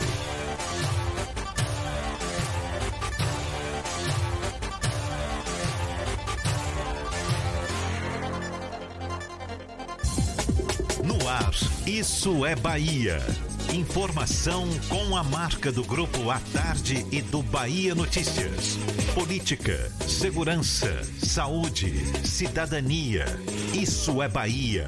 Apresentação: Jefferson Beltrão e Fernando Duarte. A Tarde FM. Quem ouve, gosta. Que maravilha! Salve, salve! Bom dia! Seja bem-vindo, seja bem-vinda! A partir de agora, Isso é Bahia em rede com emissoras de todas as regiões do estado.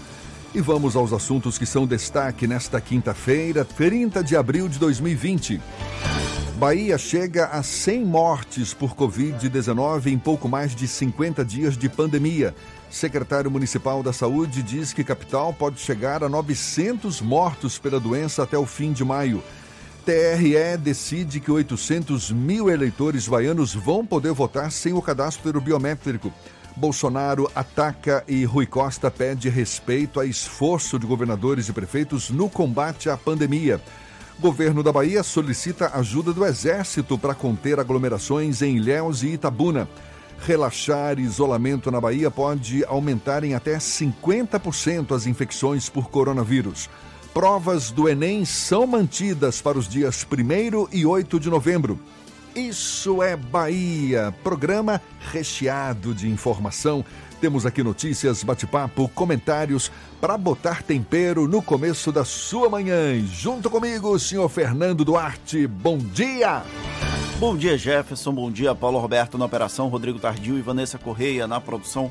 E um bom dia para as nossas queridas emissoras parceiras e afiliadas, a Serrana Líder FM de Jacobina, Baiana FM de Itaberaba, 93 FM de Jequié, Interativa FM de Itabuna, Ativa FM de Eunápolis, Cultura FM de Paulo Afonso, Líder FM de Irecê, Cidade FM de Luiz Eduardo Magalhães, Itapuí FM de Itororó, Eldorado FM de Teixeira de Freitas e RB Líder FM de Rui Barbosa. Sejam todos muito bem-vindos a mais uma edição do Isso é Bahia. A gente lembra, você nos acompanha também pelas nossas redes sociais, tem o nosso aplicativo, pela internet é só acessar atardefm.com.br. Pode também nos assistir pelo canal da Tarde FM no YouTube, se preferir pelo portal A Tarde. Estamos ao vivo também pelo Instagram do Grupo A Tarde. São nossos canais de comunicação à sua disposição, inclusive para participar, enviar suas mensagens, suas sugestões, críticas Estamos aqui à sua disposição, Fernando. Pelo WhatsApp no 71993111010 e também no YouTube e no Instagram. Mande a sua mensagem e interaja conosco aqui no estúdio. Tudo isso e muito mais a partir de agora para você.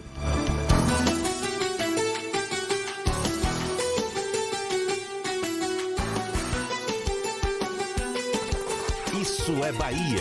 Previsão do tempo. Previsão do tempo. A quinta-feira amanheceu com o céu nublado aqui na capital baiana. Existe possibilidade de mais chuva ao longo do dia. Não há previsão de temporal para esta quinta-feira, mas o tempo permanece instável. A temperatura agora é de 26 graus. A previsão do tempo para o interior do estado é o que a gente acompanha agora com as informações de Ives Macedo. Bom dia mais uma vez, Ives.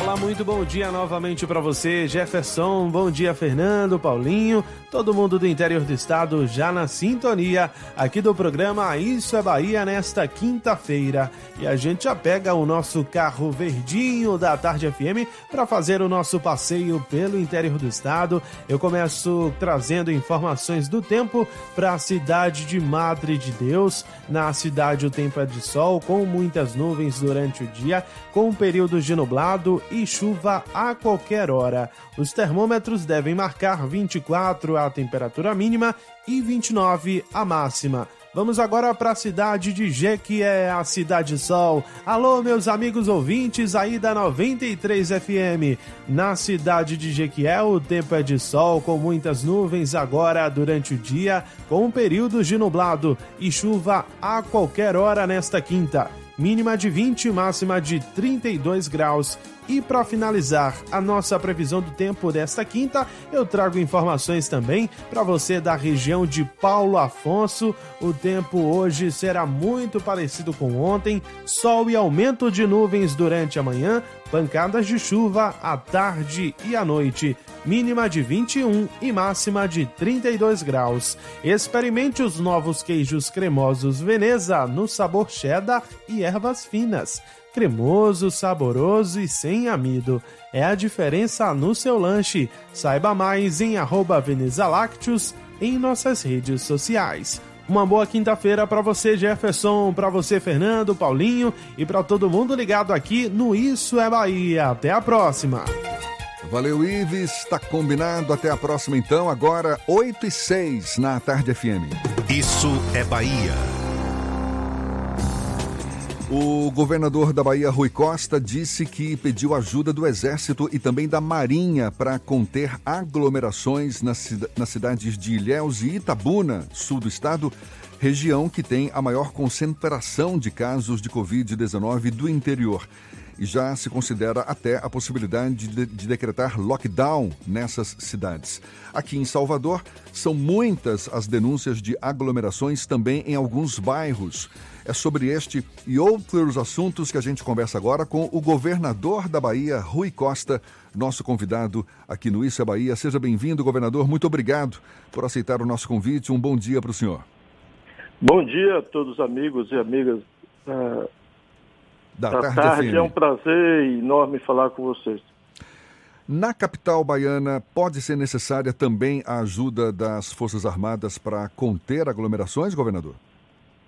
Olha, eu primeiro eu quero agradecer aí uh, as três forças armadas, o Exército, a Marinha e a Aeronáutica, que já há algumas semanas uh, se colocaram à disposição para poder ajudar.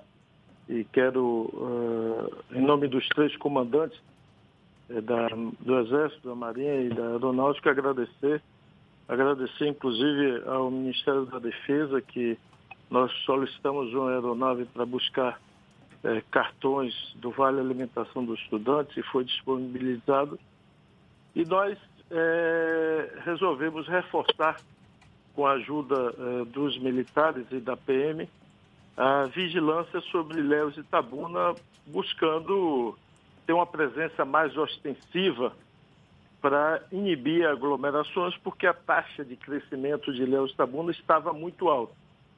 E graças a Deus, nesses dois dias últimos, nós conseguimos reduzir a taxa, mas é, a nossa meta é reduzir em todo o estado para 5% Hoje ainda estamos próximo a 8, 7,8, 7,7, mas a nossa meta é reduzir a, a pelo menos 5%, porque isso dá uma, uma taxa de segurança, uma margem de segurança muito maior em relação à oferta do serviço de saúde.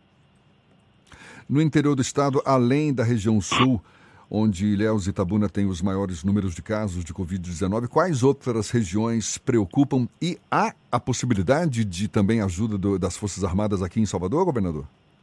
Ah, sim. É, eles se colocaram à disposição para ajudar em todo local que fosse preciso.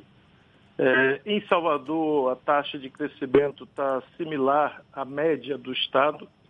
Portanto, a, os objetivos para Salvador são os mesmos para o Estado da Bahia. Nós temos é, 97 cidades com casos com menos de 14 dias de confirmado, é, das 417. Portanto, temos aí, é, em ordem de grandeza, 25% dos municípios com casos confirmados nos últimos 14 dias. E a nossa meta, além de reduzir a taxa do estado inteiro, também é reduzir o número de municípios com casos ativos. Essa classificação de casos ativos é uma denominação que nós damos para os municípios que têm casos confirmados nos últimos 14 dias. Por que 14 dias, governador? Porque é o tempo é, máximo que o vírus é, transmite de uma pessoa para outra. Então, uma pessoa, uma vez infectada, ela com 14 dias, ou ela complicou do ponto de vista da saúde, está internada no hospital, ou se ela não está internada, ela já é, está curada e, portanto, não transmite mais o vírus. Então, nós estamos focando e planejando sempre naqueles municípios com casos confirmados nos últimos 14 dias. Governador, o, o, senhor certamente já estuda junto com seus auxiliares, levando em conta também sugestões que já deve estar recebendo de diversos setores da sociedade, a retomada das atividades comerciais, atividades econômicas, sociais de um modo geral aqui no estado. Atividades que a gente sabe estão ainda comprometidas por conta da pandemia do coronavírus. O que, que já existe de concreto nesse sentido, governador? Olha, desde o início da pandemia, a Bahia adotou um, um modelo uma estratégia diferente de outros estados. Aqui na Bahia, nós não decretamos a nível estadual a suspensão dos, do comércio das atividades econômicas. É uniforme para todo o estado. Por quê? Porque a Bahia é do tamanho da França, a Bahia é muito grande. Do extremo sul ao extremo norte, nós temos mais de 1.500 quilômetros de distância. Portanto, é, não faria sentido um decreto uniformizando ações é, onde você tem cidades como Salvador, Ilhéus Itabuna, que tem um, um número alto de casos positivos, e tem cidade que até hoje nunca teve nenhum caso. Então não faz sentido uniformizar num estado grande como a Bahia esse, esse padrão é, de restrição. Então nós fomos adotando os critérios de restrição proporcional ao avanço do vírus em cada cidade, em cada região. Então, hoje, nós não temos qualquer restrição naqueles municípios que não têm caso confirmado nos últimos 14 dias, exceto a suspensão das aulas, que essa é uniforme para todo o Estado, porque é difícil você organizar um, um calendário escolar onde cada cidade, numa rede estadual, tivesse um período de aulas diferente. Então, é, isso aí tem que ser uniformizado, mas do ponto de vista da atividade comercial, não existe decreto do governo do Estado eh, suspendendo qualquer atividade econômica além das 20, 97 cidades que têm casos positivos. E nós, eh, se conseguirmos reduzir a taxa o patamar de 4, 5%, aí nós vamos eh, programar a retomada cautelosa, cuidadosa, mesmo nos municípios que estão aparecendo o caso, desde que é, tenhamos uma taxa baixa de contaminação. Não é o caso ainda da média estadual, nós estamos aí oscilando entre 7,5% e 8% de taxa de contaminação, depende do dia. Mas se você faz a média dos últimos cinco dias, nós estamos ali em torno de 7,5% de taxa de contaminação e precisamos trazer isso para no máximo 5% para planejar a abertura das atividades econômicas nestas cidades. Governador Rui Costa, entrou hoje em vigor a legislação, a lei, o senhor sancionou, da obrigatoriedade do uso de máscara aqui no estado da Bahia enquanto durar a pandemia. A gente acabou de divulgar até no Bahia Notícias essa publicação no Diário Oficial. Como é que vai se dar a fiscalização da, do uso de máscaras aqui no estado? Tem até uma pergunta do pessoal da Eldorado FM lá de Teixeira de Freitas, perguntando como é que vai funcionar a fiscalização tanto do isolamento social quanto do uso obrigatório das máscaras no interior do estado. Olha, nós fizemos em duas etapas. Primeiro, aprovamos uma lei tornando obrigatório o uso nas atividades econômicas que tivessem em funcionamento, dando obrigação ao empregador de fornecer a máscara e também de fiscalizar pelo uso da máscara. É, não só fornecer, como fiscalizar que todo mundo que esteja dentro do seu estabelecimento esteja usando máscara. E agora a Assembleia Legislativa aprovou a extensão disso para todos os baianos. É, na primeira lei, nós já regulamentamos, inclusive estipulando a multa, no caso, a multa de mil reais por funcionário, caso algum empregador não obedeça à lei.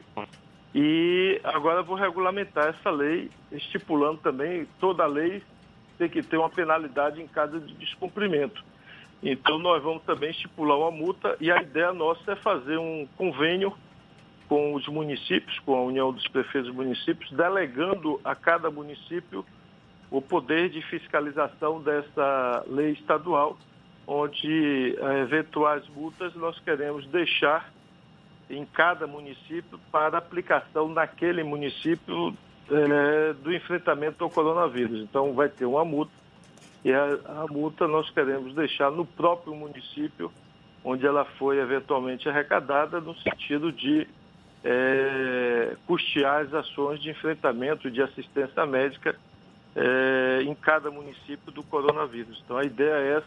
Por quê? Porque o Estado é, não tem essa capilaridade de ter a presença permanente 24 horas por dia em 417 municípios. Então nós queremos é, fazer um convênio com os municípios e fazer a delegação dessa fiscalização aos municípios da Bahia. Ontem nós divulgamos lá no site, no Bahia Notícias, uma situação que o senhor tinha trazido na live do dia anterior, no Papo Correria, da divulgação de um vídeo em que era enviesado e utilizava fake news para, de alguma forma, atacar o senhor. Como é que está esse processo de fiscalização do, das fake news que estão eventualmente sendo divulgadas, de até ataques muito diretos ao governo do estado e também a outras autoridades públicas aqui da Bahia que têm de alguma forma trabalhado no combate ao coronavírus, governador? Olha, é, eu diria que a, a era da notícia falsa, da mentira, calúnia e do fake news, como é chamado, é um fenômeno global. Mas aqui no Brasil, e virou uma epidemia similar ao vírus, ao coronavírus. Virou uma grande epidemia e estimulado desde a eleição presidencial pelo ódio, pela falta de, de, de debate, de diálogo e isso, em nossa opinião, nós estamos discutindo isso inclusive no, entre os governadores do Nordeste, nós estamos montando uma força-tarefa para investigar e apurar as responsabilidades, para trocar informações, inclusive com a comissão mista que apura e que o Ângelo Coronel é até o presidente Alice da Mata aqui na Bahia, relatora do Congresso, e também trocar informações com o Supremo Tribunal Federal, que também está apurando isso no plano nacional, é, essa organização criminosa e comanda no Brasil a produção e é, é, algo muito profissionalizado. Isso não é só na Bahia, em todos os estados está acontecendo. Coincidentemente, é, segue um padrão de ataque que o presidente da República tem feito a estados e, e a municípios. Então, é um ataque que acontece em todos os estados, sistemático, de manipular isso não é só aqui na Bahia, é, é pega vídeos dos governadores, dos prefeitos, edita, corta parte e bota textos complementares ou áudios complementares para induzir quem estiver assistindo um pedaço de um vídeo a, a, a, um entendimento errado do que foi. É o caso desse vídeo que você está se referindo. Eu tenho feito reuniões com os prefeitos de cada região, essa reunião foi do lado do extremo sul, é, com 12 prefeitos, todos ao mesmo tempo, com a equipe técnica nossa acompanhando. E a gente explicava, porque há um pleito sempre de mais leitos de UTI, a gente explicava como é que é feito a estimativa nossa para alocar em cada região a quantidade de UTI. E eu explicava que o cálculo que nós fazemos é a média mundial e é a média do Brasil e também é a média da Bahia, que 5% dos pacientes que estão ativos com vírus ativo precisam de leitos de UTI. Então, ao fazer essa explicação, cortar o vídeo, acrescentar o áudio para induzir é, o, quem assistisse o vídeo a erro. E nós já identificamos quem, várias pessoas que é, acrescentaram áudio, que fizeram áudio, estamos denunciando ao Ministério Público e estamos abrindo o processo criminal. Eu tenho feito isso com todos que nós conseguimos identificar, e não é possível que criminosos, verdadeiros milicianos digitais, marginais digitais, fiquem impunes com essas atitudes criminosas. Vários já foram chamados para prestar depoimento e nós vamos processar todos criminalmente e vamos denunciar todos no Ministério Público para ver se é, o exemplo é, faz com que esses criminosos parem de atuar. Go... Eu e Jefferson batendo aqui para o ímpar para ver quem pergunta. Pode perguntar, vai lá. Governador, o senhor ontem te, travou um embate com o presidente da República, Jair Bolsonaro, indiretamente. O senhor deu uma entrevista à rede CNN em que criticou a postura do presidente da República, Jair Bolsonaro, e a, a evolução, a forma como ele tem se comportado nessa crise da pandemia do novo coronavírus. E, na sequência, o presidente da República é, tratou o senhor como um, um palhaço. E aí até houve uma resposta na sequência no, na live que o senhor tem feito diariamente. Essa dificuldade de relacionamento entre os governadores e o presidente da República, o senhor acredita que tem foco no viés eleitoral de 2022 ou é inaptidão do presidente da República para ocupar esse posto? Olha, eu acho que é incapacidade do presidente de exercer a função de presidente da República. Eu comento sempre com alguns empresários eu busco sempre, eu acho que numa democracia o exercício do diálogo ele é fundamental, mesmo que você esteja dialogando com pessoas que pensam muito diferente de você. No mundo inteiro tem que ser assim. É, as pessoas têm que sentar, se entender e é, muitas vezes buscar soluções medianas, que nem é a sua posição original, nem é a posição original com quem você está conversando. No parlamento tem que se chegar a um acordo, os, nos governos você tem que chegar a um acordo, porque a sociedade é plural, pensa de forma diferente, e você tem que adotar medidas é, que sejam medianas, da média é, da opinião da sociedade. Você não pode ir para os extremos.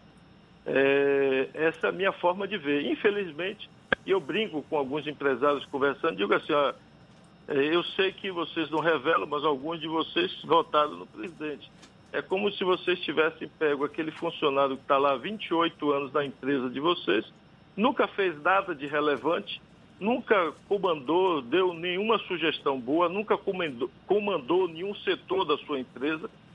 E de repente você amanhece um dia e diz, olha, eu vou bater esse cidadão como presidente da minha empresa. E eu brinco sempre, você faria isso com sua empresa? A pessoa dá risada e diz, claro que não. Eu disse, é, mas infelizmente o povo brasileiro fez isso com o presidente. Alguém que era deputado 28 anos, não estou falando de 8 anos, não, ele era deputado 28 anos, nunca comandou uma comissão, nunca foi líder de tema nenhum, é, nunca foi uma pessoa agregadora, nunca deu grandes nem boas sugestões para o país há 28 anos. De repente você pega essa pessoa e coloca no cargo de presidente da República. Não há muito o que se esperar. É, mas muitas vezes as pessoas, é, às vezes, tentam se, se superar, tentam se esforçar para poder exercer determinada função, mesmo às vezes não tendo habilidades para isso. Você percebe o esforço da pessoa. No caso do presidente, não. Ele, eu acho que não faz esforço nenhum. E a dificuldade de relação dele não é com os governadores, com os prefeitos. Eu eh, inverteria a pergunta: com quem, nesse um ano e, quatro meses, o presidente conseguiu, quais segmentos da sociedade ele conseguiu estabelecer um, um, um diálogo profícuo e maduro? Com o sistema judiciário não conseguiu, com os prefeitos não conseguiu, com os governadores não conseguiu. É, no, e tocando o país desse jeito, só parecendo uma metralhadora giratória, agredindo todo mundo. E eu disse ontem, eu não vou me rebaixar para usar os termos que o presidente costuma utilizar. Eu aprendi com minha mãe é, um ensinamento que para mim é um valor grande. Minha mãe dizia sempre: trate os outros da forma que você gostaria de ser tratado. Se você é, for agredido, não não use o mesmo padrão ético e verbal que as pessoas estão lhe agredindo, porque senão você se iguala àquelas pessoas. Então eu aprendi isso desde pequeno com, na educação familiar e eu não vou usar os termos, nem o padrão de resposta do presidente, porque a minha educação é muito diferente da dele, meus valores éticos de respeito ao ser humano são muito diferentes. Eu só acho que ele devia demonstrar como presidente da República, um mínimo de sentimento de humanidade num país que é, passam de 5 mil mortes é, e logo, logo passarão de 10 mil mortes no Brasil, no ritmo que vai. E ele trata com desprezo, com desdém. Uma hora diz que não é coveiro, outra hora pergunta, e daí que está morrendo gente? O que eu tenho a ver com isso? É, como se ele não fosse presidente da República, como se ele não tivesse responsabilidade nenhuma com isso. É, e desde o início tem sido assim. Ele trata essa doença como gripezinha, com desprezo, com menosprezo.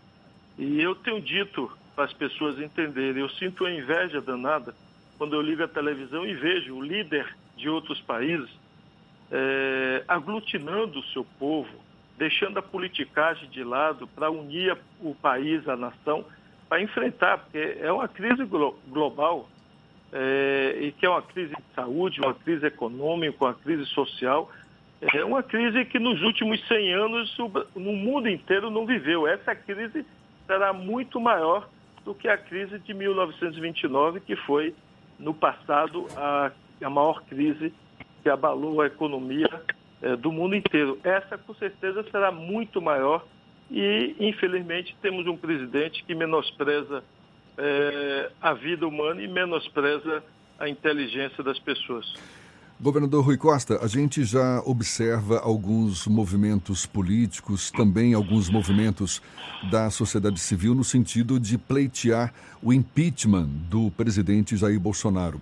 O senhor acredita que há motivos suficientes para que, de fato, o presidente encare, sofra um processo de impeachment? E o senhor, em particular, defende o impeachment do presidente Jair Bolsonaro? Olha, eu acho é, que a prioridade desse momento é cuidar da vida humana, é cuidar das pessoas. Se o país, é, na minha opinião, é, tiver de enfrentar agora um trauma político-social para é, fazer o processo de impeachment, a vida do ser humano vai estar colocada em segundo lugar. Então, eu entendo que se o presidente não tem capacidade, ele peça uma licença, renuncie, deixa o vice aí alguns meses. Se ele não tem capacidade de lidar com, com a crise, habilidade para lidar com isso, ele peça uma licença de meses ou renuncie e deixa, deixa o vice assumir para ver se as coisas, pelo menos, é, caminham. Eu, eu tenho um ditado que diz, olha, quando a pessoa não pode me ajudar, pelo menos não me atrapalhe a fazer as coisas, a trabalhar. Não é o que eu desejo para o presidente. Se ele não pode ajudar nenhum governador, nenhum prefeito, que pelo menos ele não atrapalhe o país, não atrapalhe a, a, a que cada um de nós se esforce para salvar vidas humanas. Eu não, há, eu não serei o que puxará esse, esse tema do impeachment, porque eu acho que o meu foco, a minha dedicação vai estar concentrada em salvar vidas humanas, em preparar o Estado para enfrentar até junho esse pico da crise e pós-junho é, trabalhar para a retomada econômica, social, do emprego, da renda do povo da Bahia. Eu não tenho tempo na minha opinião, para focar nessa coisa política de impeachment. Isso consumiria uma energia do país inteiro e o ser humano necessariamente estaria colocado em segundo plano e, portanto, eu acho que a prioridade é a vida humana nesse momento. Pesquisadores internacionais têm indicado que talvez sejam necessários momentos de fechamento e abertura das atividades econômicas no mundo inteiro por conta da pandemia, enquanto não houver uma vacina ou um remédio que dê conta de tratar a Covid-19. Quais, quais as projeções que o senhor faz para a Bahia nos próximos meses e até anos? O prefeito de Salvador ontem sinalizou que existe um receio pelo carnaval de 2021. O senhor cancelou as festas do São João, como a gente tem noticiado tanto no tarde quanto no Bahia Notícias. Quais são as projeções que o senhor faz nesse sentido? Existe realmente a possibilidade de momentos de abertura e momentos de fechamento das atividades comerciais? Sim, sim. É, aliás, nós já estamos fazendo isso aqui na Bahia é, nós temos permitido, os municípios que ficam mais de 14 dias sem nenhum caso aparecer, a gente flexibiliza para que ele possa abrir as atividades é, comerciais é, e se volta a aparecer caso, a gente volta a fechar. Isso já está acontecendo na Bahia, é, já há algum tempo, há três semanas que nós estamos flexibilizando dessa forma e até colocando como meta para os comerciantes, para os empresários, ó, e todo mundo quer reabrir, então vamos ajudar que o nosso município fique pelo menos 14 dias sem casos para a gente poder abrir. É, e temos conseguido. Hoje já temos 39 municípios na Bahia, 39, que é, já tem mais de 14 dias do último caso registrado e voltaram, alguns voltaram totalmente, outros voltaram parcialmente, às atividades comerciais. Então, nós vamos ter que aprender a conviver com o vírus. Não tem jeito. Até a, a, ter a vacina, o mundo inteiro vai ter que aprender a conviver com o vírus.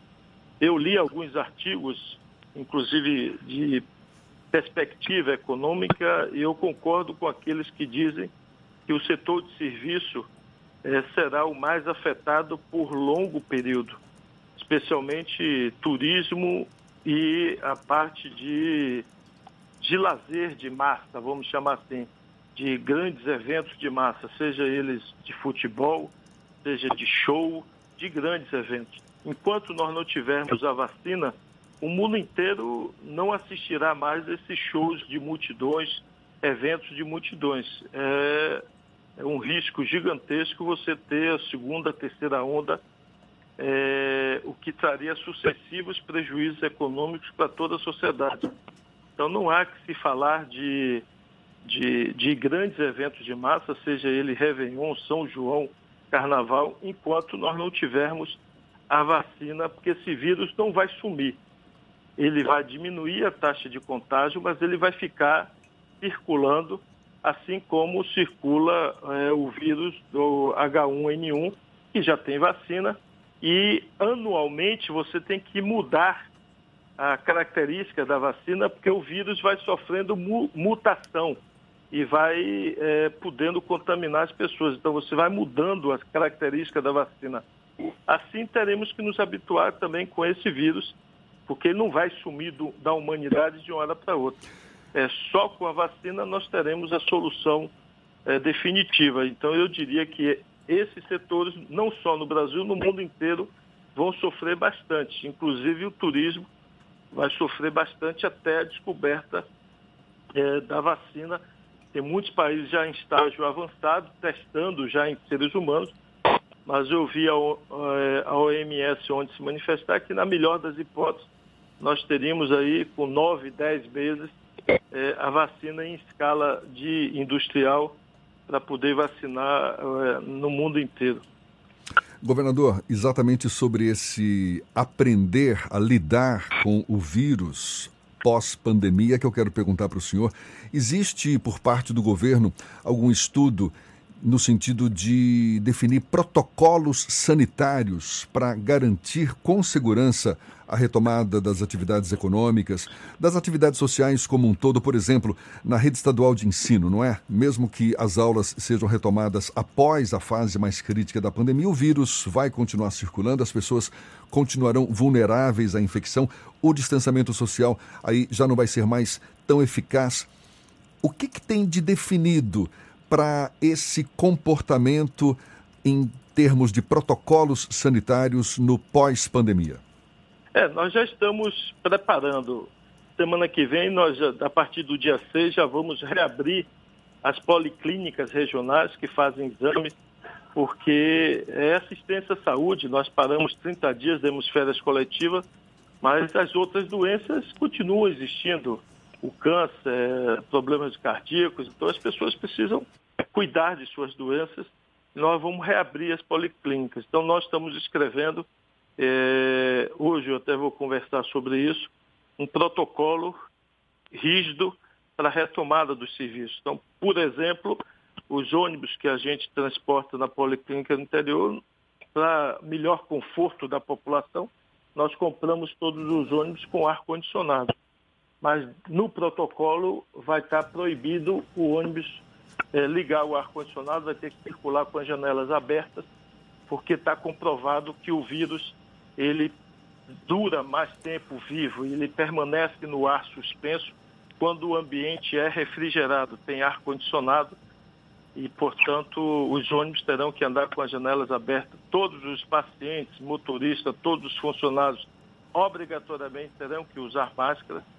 É, as equipes médicas terão proteção, mesmo não sendo uma unidade de atendimento de coronavírus, mas muitos daqueles pacientes podem ter o vírus sem ter sintomas. Esse é o grande problema desse vírus. Se 100% das pessoas tivessem sintomas, tivessem a doença, vamos chamar assim, é, seria mais fácil perceber a presença do vírus.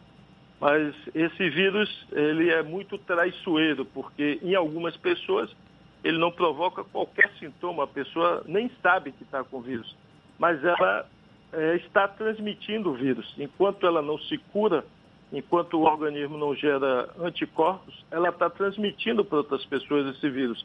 É por isso que ele se transmite muito rapidamente, porque é, nós já testamos, por exemplo, estamos testando periodicamente todas as equipes dos hospitais nossos e frequentemente a gente tem encontrado pessoas que trabalham nos hospitais, desde a portaria até médicos, enfermeiros, que não têm nenhum sintoma, mas dão positivo no exame. Então, esse é o grande risco desse vírus e por isso nós vamos ter que conviver com ele. E esse protocolo já está escrito, eu vou discutir hoje os termos desse protocolo para retomada policlínica. Já pedi para preparar o protocolo de retomada das aulas. É, e aí nós vamos ter que ter um esquema especial, ter pia é, específica na entrada do colégio, obrigando todo mundo a lavar as mãos quando chega do colégio, chegar no colégio disponibilizar álcool gel, todos os alunos vão ter que usar máscara, professor, professor só na hora de falar para poder dar aula, mas mantendo uma distância da cadeira dele até a primeira cadeira de aluno, enfim. Tá, nós estamos escrevendo rodízio na hora da, da, do, da, do lanche, do, do almoço, para não ter aglomeração em refeitório, enfim. Então, uma série de protocolos e mudança de, de padrão de, de convivência para a gente retomar as atividades. Por quê? Porque nós não vamos zerar o, o vírus, não dá tempo de ficar esperando, senão é você parar o ano inteiro e aí prejudica demasiadamente a vida de todo mundo. Então nós vamos ter que retomar, observando, infelizmente, essa, é, esse distanciamento social é, das pessoas, evitando aglomerações em todos os ambientes é, buscando distâncias maiores entre as pessoas e buscando evitar o máximo possível aglomerações.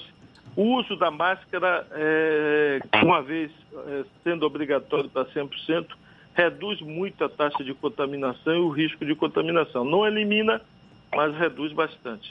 Governador, representantes de diversos segmentos da Economia aqui do Estado já vem formalizando uma série de pleitos junto às prefeituras, ao governo do Estado, também ao governo federal, no sentido de conseguir algumas isenções tributárias, ajudas no sentido de, enfim, salvar a economia que ficou bastante prejudicada por conta dessa pandemia. Como é que, como é que tem sido essa interlocução do senhor com os segmentos da economia aqui no Estado? O que, que já existe de, de concreto para ajudar os diversos setores que estão prejudicados com essa pandemia? E como é que ficam as finanças do governo do Estado nessa pandemia?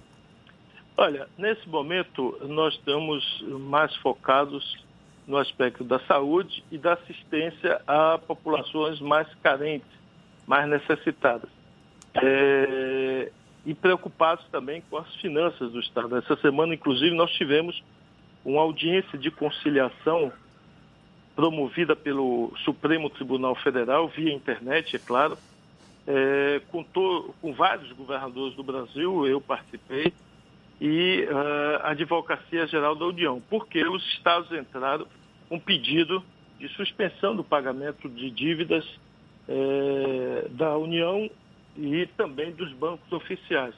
Nós conseguimos um liminar é, para suspender os pagamentos da União e estamos pedindo a extensão de, dos pagamentos do Banco Brasil, Caixa Econômica e BNDES por conta da queda brutal de arrecadação. Então, é, e nós deixamos claro na audiência, foram vários governadores que participaram, que os estados não querem perdão da dívida, não estão pedindo desconto da dívida e não estão pedindo para deixar de pagar a dívida. O que nós queremos é fazer o que é corriqueiro na atividade privada, quando qualquer empresa tem qualquer dificuldade, ela chama o seu agente financiador, seu banco que financiou o projeto, e pede para transferir para o final do contrato aquelas parcelas daqueles meses para dar tempo dela se recuperar e manter a atividade econômica e em 100% dos casos eles conseguem, porque para o banco que está financiando não interessa para ele quebrar a empresa, senão ele não recebe o dinheiro dele que ele emprestou. Então ele normalmente joga para o final do contrato, mantendo as mesmas condições é, que estão no contrato. É isso que os estados estão pedindo, nós conseguimos o eliminar e esperamos chegar a um acordo com a União, a Advocacia da, a Geral da União teve uma postura é, bastante republicana, compreendendo a situação. Então, nós estamos muito preocupados. Eu tenho dialogado com muitos governadores. Ontem liguei para o governador de Minas, tenho falado com o governador do Rio Grande do Sul, o governador do Nordeste. Enfim, é, está todo, muito, todo mundo muito apreensivo. Vários estados vinham há dois, três anos atrasando salário, como é o caso de Minas, Ontem eu falei com o governador e ele disse, olha, eu estava conseguindo começar a botar em dias as coisas e agora eu acho que vou começar a atrasar de novo o salário a partir de maio. É, eu devo voltar a atrasar porque a queda da arrecadação foi muito grande. Então a situação é muito grave não, e nós temos que compatibilizar qualquer formulação de estímulo à atividade econômica com a sobrevivência dos serviços públicos, porque se não tiver serviço público funcionando, é, você não consegue fazer nenhuma atividade econômica. Então, as duas coisas têm que ser compatibilizadas. E até porque eu digo para alguns empresários que pedem, por exemplo, para não recolher o ICMS, quem pagou o ICMS não foi o empresário, quem paga o ICMS é o consumidor. Então, se um produto custa 10 reais, e e ele é vendido por 12 reais, esses dois reais adicionais, que corresponde a 20%, ele é o imposto, ele é o ICMS. Então, quem pagou não foi o empresário, quem pagou foi o consumidor ao comprar o produto.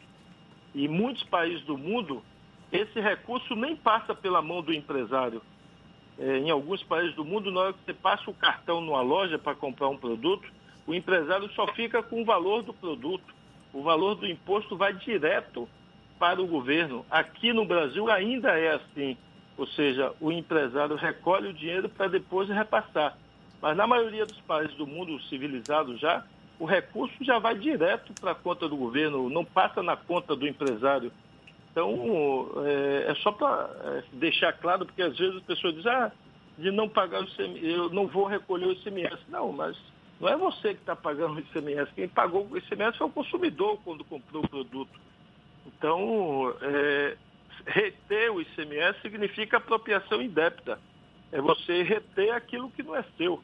Então, eu espero, até falando com o secretário Manuel Vitória, que agilize esses procedimentos no Brasil para a gente ter automaticamente eh, o, o, cidadão passou o seu cartão no, na loja, a loja fica com o preço da mercadoria, o preço da camisa, da calça, e o preço do tributo, do imposto, vai direto para o caixa do governo e não para o caixa da empresa. Governador, uma última pergunta antes da gente encerrar. A imprensa como um todo tem uma grande preocupação pela figura do político gestor, no caso o senhor governador do estado. Mas nós tivemos três casos já confirmados de governadores que contraíram a Covid-19. O caso do Wilson Witzel, lá do Rio de Janeiro, do Helder Barbalho, em, no Pará, e do Renan Filho, em Alagoas. O senhor, enquanto figura, não o gestor, mas o Rui Costa, teme contrair o novo coronavírus e teme pela família por, contra, por eventualmente pegar essa Covid-19? Sim, sim, claro. Todo ser humano tem receio, eu também tenho. Até porque ela, esse vírus ele é, é bem mais agressivo em pessoas de idade mais avançada. É, infelizmente, a, a, maioria das mortes aqui, de fato, tem acima de 60 anos, mas nós temos morte, inclusive, de jovens. Morreu jovem aqui de 26 anos de idade e que não tinha outras doenças. Por exemplo, um, um jovem que trabalhava no hospital de Piauí, tem 26 anos, é o que eu estou me referindo, ele não tinha nenhuma outra doença, ele era apenas obeso, mas não tinha nenhuma doença agregada ao anterior e veio a óbito, infelizmente. Então, temos perdido a vida de pessoas de 20 e poucos anos, 30 e poucos anos. Então, todo mundo tem receio. E eu, em particular, além do receio pessoal, é evidente, e como João Leão é uma pessoa que já tem uma idade bastante maior que a minha, e eu pedi a ele que não saísse de casa para poder ele se preservar, que ele teve aí anteriormente, aí meses anteriores, vários problemas de saúde. E eu pedi a ele, olha, Leãozinho, você vai ficar em casa, você não vai sair de jeito nenhum, porque eu não tenho jeito, tenho que sair, e, mas você fica em casa para deixar passar o pior da, dessa crise, para depois você poder voltar a trabalhar. Ele estava indo trabalhar, eu pedi a ele que ele não fosse trabalhar, e ele está ficando em casa. Então, o receio é, é de você também ficar afastado e não poder conduzir 14 dias, mesmo que eu não, não sentisse, tivesse o vírus não sentisse nada é, é, mais agressivo, mas eu teria que ficar 14 dias afastado e isso é péssimo. Cada dia no meio de uma crise dessa significa muito para as providências, para as decisões que nós temos que tomar. Então, eu estou me preservando, estou evitando qualquer atividade pública, evento público, aglomeração, e restringindo ao máximo os contatos pessoais, fazendo tudo pelo telefone, pela internet e restringindo ao mínimo o contato pessoal. Até passar esse período de crise, que eu acho que o vírus vai ter uma taxa de contaminação grande, é, ele vai continuar é, contaminando as pessoas, o que nós precisamos sair é desse momento de pico e de crise, onde o sistema de saúde não está organizado para suportar. É, e passado esse momento, aí nós teremos mais tranquilidade para ir administrando como outros vírus já contaminados, mas desde que o sistema de saúde tenha a capacidade de suportar. Governador Rui Costa, a gente agradece pela sua disponibilidade, pela atenção dada aos nossos ouvintes. A gente percebe, é difícil para o senhor, mas se possível, fique em casa e muito obrigado mesmo. Um Não, bom dia para o senhor. contar com a audiência de vocês, só para deixar dois pedidos. Um, é, nós temos um serviço que é muito útil. Eu quero pedir a você que está nos ouvindo, ajude a divulgar o número 155. Vou repetir, 155. É um telefone, atrás desse telefone tem um, vários médicos, muitos voluntários, médicos que estão é, se formando ou recém-formados, que estão ajudando a atender e ao, quando a pessoa liga com qualquer suspeita, ela recebe orientação e nós identificamos qual é a cidade, qual o bairro, qual a comunidade, qual o conjunto habitacional que essa pessoa mora e com isso possibilita que a gente faça um mapeamento e uma ação preventiva de saúde, além de dar assistência individual àquela pessoa.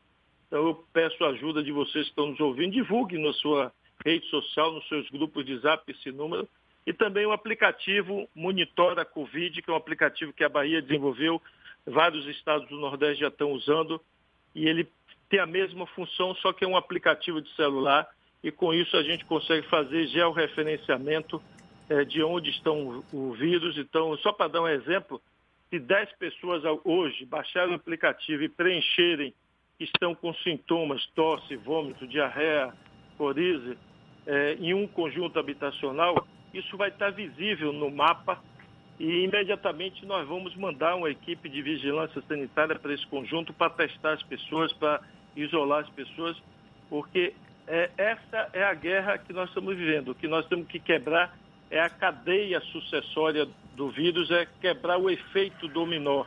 E para isso, como o vírus é invisível, a gente só sabe quando as pessoas se manifestam, quando as pessoas revelam que estão com sintoma, é aí que a gente percebe que o vírus está ali e a gente vai atuar. Muito obrigado, bom dia e que Deus nos abençoe. E passada essa pandemia, a gente espera receber sua visita aqui nos estúdios da Tarde FM para mais uma vez conversar conosco. Será um grande prazer. Mais uma vez. Ah, muito obrigado. Muito obrigado também, governador da Bahia, Rui Costa conversando conosco aqui no Isso é Bahia. A gente lembra, essa conversa toda vai estar disponível logo mais nas nossas plataformas no YouTube, Spotify, iTunes e Deezer.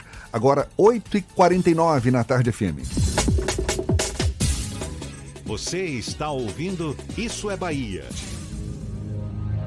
Para vencermos o coronavírus, o mais importante é: fique em casa. Lave sempre as mãos com água e sabão e fique em casa. Não são férias, é um compromisso de todos. Fique em casa. A Bahia contra o coronavírus. Governo do Estado. Você sabe o que a Assembleia faz? Faz valer os seus direitos. Valorizando uma pauta pró-municípios que garante os recursos das cidades do interior. Além disso, a ALBA debate normas para o transporte complementar, beneficiando quem não é atendido pelo sistema. E atenta ao que acontece no dia a dia, a ALBA cobra ações para preservar a segurança das barragens existentes na Bahia. Porque para a Assembleia, garantir o direito dos baianos é o nosso dever. Assembleia Legislativa da Bahia, fazendo valer. Para vencermos o coronavírus, o mais importante é: fique em casa. Lave sempre as mãos com água e sabão e fique em casa. Não são férias, é um compromisso de todos. Fique em casa. A Bahia contra o coronavírus. Governo do Estado. A tarde FM.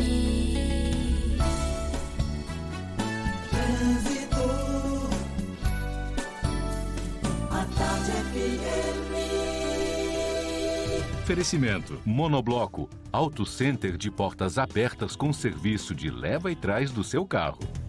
Para você que já está circulando de carro aí pela Grande Salvador ou vai pegar o carro já já, Cláudia Menezes tem novidades, Cláudia.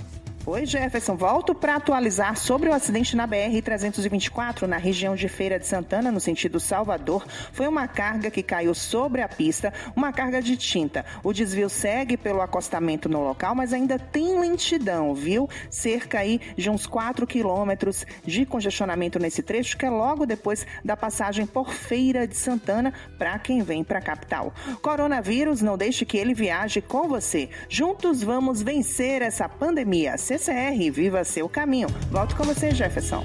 Obrigado, Cláudia. A Tarde FM de carona com quem ouve e gosta.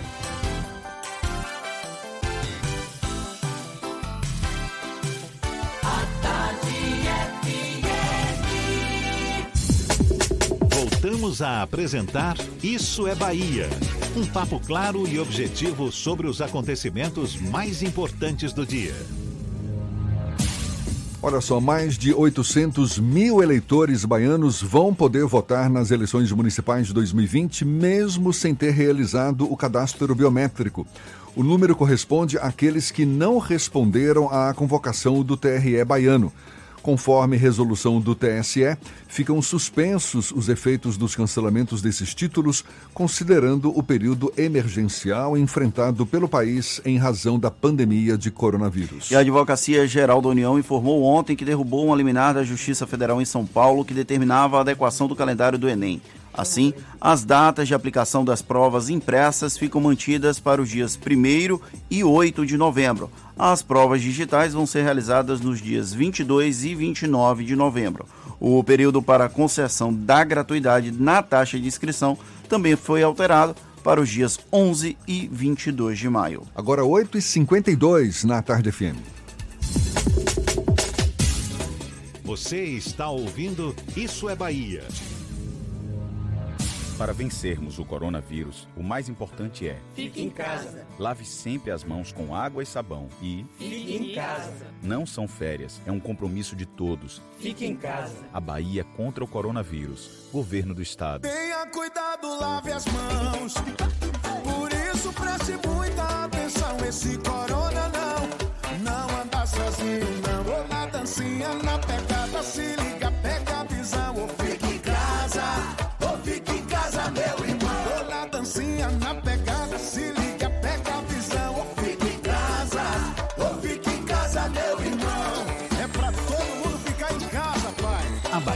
contra o coronavírus. Governo do Estado. Para vencermos o coronavírus, o mais importante é: Fique em casa. lave sempre as mãos com água e sabão e Fique em casa. não são férias, é um compromisso de todos. Fique em casa. A Bahia contra o coronavírus. Governo do Estado. Você sabia que na Monobloco os pneus velhos deixados pelos clientes podem virar chachim, cadeira e até asfalto? E que a Monobloco apoia o esporte amador e a cultura? E que também na Monobloco uma parte do lucro do serviço do seu carro você pode direcionar para algumas instituições beneficentes? Não sabia? Então se ligue. Monobloco faz tudo de mecânica e tem o pneu mais barato da Bahia. Água de Meninos, Lauro de Freitas e Abrantes. 0800 111 7080. E atenção para um alerta importante sobre o coronavírus. Você, claro, já deve saber que esse vírus é uma das maiores ameaças às nossas vidas, que está se espalhando rapidamente por todo o mundo, mas apesar de ainda não existir nenhuma vacina ou medicamento para combater a doença, o governo do estado tem algumas dicas bem simples que podem ajudar na nossa proteção. E anota aí. Lave sempre as mãos com água e sabão, evite contato com pessoas que estejam com sintomas de gripe, mantenha sempre um metro e meio de distância das demais pessoas, cubra com o braço o nariz e a boca ao espirrar ou tossir, evite tocar nos olhos, nariz, boca, deixe os ambientes bem ventilados. E o mais importante, fique em casa. Foi assim que muitos países conseguiram combater o avanço da doença. Escute os especialistas de saúde, fique em casa. Todo cuidado é pouco, minha gente. Então, é muito importante seguir todas essas dicas de saúde. Vamos nessa que a prevenção é o remédio. A Bahia contra o coronavírus. Governo do Estado. As informações sobre a influência da economia na sua vida, com o jornalista e economista Armando Avena. Falando de economia. As empresas baianas vão completar 45 dias de isolamento. E milhares de pequenos empresários, especialmente no setor de comércio e serviço, queriam muito a abertura do comércio e do shopping já no próximo dia 4, para aproveitar o Dia das Mães. O prefeito ACM Neto resistiu, mas deve anunciar nessa quinta-feira uma flexibilização para o dia 11 de maio, permitindo a abertura de algumas lojas e dos shopping centers, desde que em horário reduzido e com adoção de medidas sanitárias rígidas. A flexibilização dará um alívio à economia da cidade, mas precisa ser restrita e localizada para que não se perca o que foi alcançado até aqui. Não se pode esquecer que a taxa de crescimento do número de casos de Covid-19 em Salvador está mais elevada que a média nacional e que, mantida nesse patamar, ao final de maio, a demanda por leitos de UTI será maior que o estoque disponível. Isso significa que o isolamento, bem como o uso de máscaras, permanece sendo fundamental para evitar ampliação do número de mortes. Além disso, vale lembrar que nos bairros periféricos, o percentual de pessoas que cumprem o isolamento já é baixo. E a abertura de lojas e do shopping vai reduzir essa proporção em outros bairros. Por isso, mesmo previsto para 11 de maio, a reabertura do comércio tem de ser cuidadosa para não ativar a disseminação do vírus. O exemplo de Blumenau é ilustrativo. Uma semana após abrir shoppings e restaurantes, a cidade viu o número de casos subir quase 30% em 24 horas. Ou seja, é melhor conviver um pouco mais com o isolamento e sair dele de forma segura do que ter que enfrentar um lockdown imprevisível. Você ouviu Falando de Economia, com o jornalista e economista Armando Avena. Voltamos a apresentar Isso é Bahia. Um papo claro e objetivo sobre os acontecimentos mais importantes do dia. E o plenário da Câmara dos Deputados concluiu a votação do projeto de lei que suspende os pagamentos devidos pelos estudantes ao FIES, o Fundo de Financiamento Estudantil, durante a vigência do estado de calamidade pública provocada, decretada é, por causa da pandemia do Covid-19. A matéria segue para a aprovação do Senado. O texto prevê a suspensão do pagamento por dois meses, prorrogáveis por mais dois. A medida vai alcançar alunos que já não vêm pagando o FIES por no máximo 180 dias. Acabou!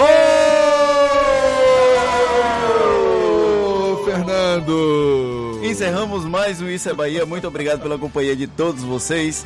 Na próxima segunda-feira, às 7 da manhã, estamos de volta para Salvador e em torno, e a partir das 8 para todo o estado. Amanhã é feriado do Dia do Trabalho, não tem Isso é Bahia, mas vocês podem ficar muito bem informados acompanhando tudo o que acontece no Portal à Tarde e no www.bahianoticias.com.br. Um abraço, bom feriadão em casa e até segunda-feira. Quer dizer que você não vem amanhã não, Fernando? Eu não. Eu venho fazer uma live pelo A Tarde Conecta às 11 horas da manhã, estarei aqui. Sim, olhe, muito obrigado pela participação, pela companhia, pela audiência, pela confiança. Quinta-feira não é sexta-feira, mas já num clima, né? Feriadão chegando aí. Aproveite bem o dia. Na segunda-feira tem mais. Tchau, tchau. Tchau, tchau. Tchau, tchau.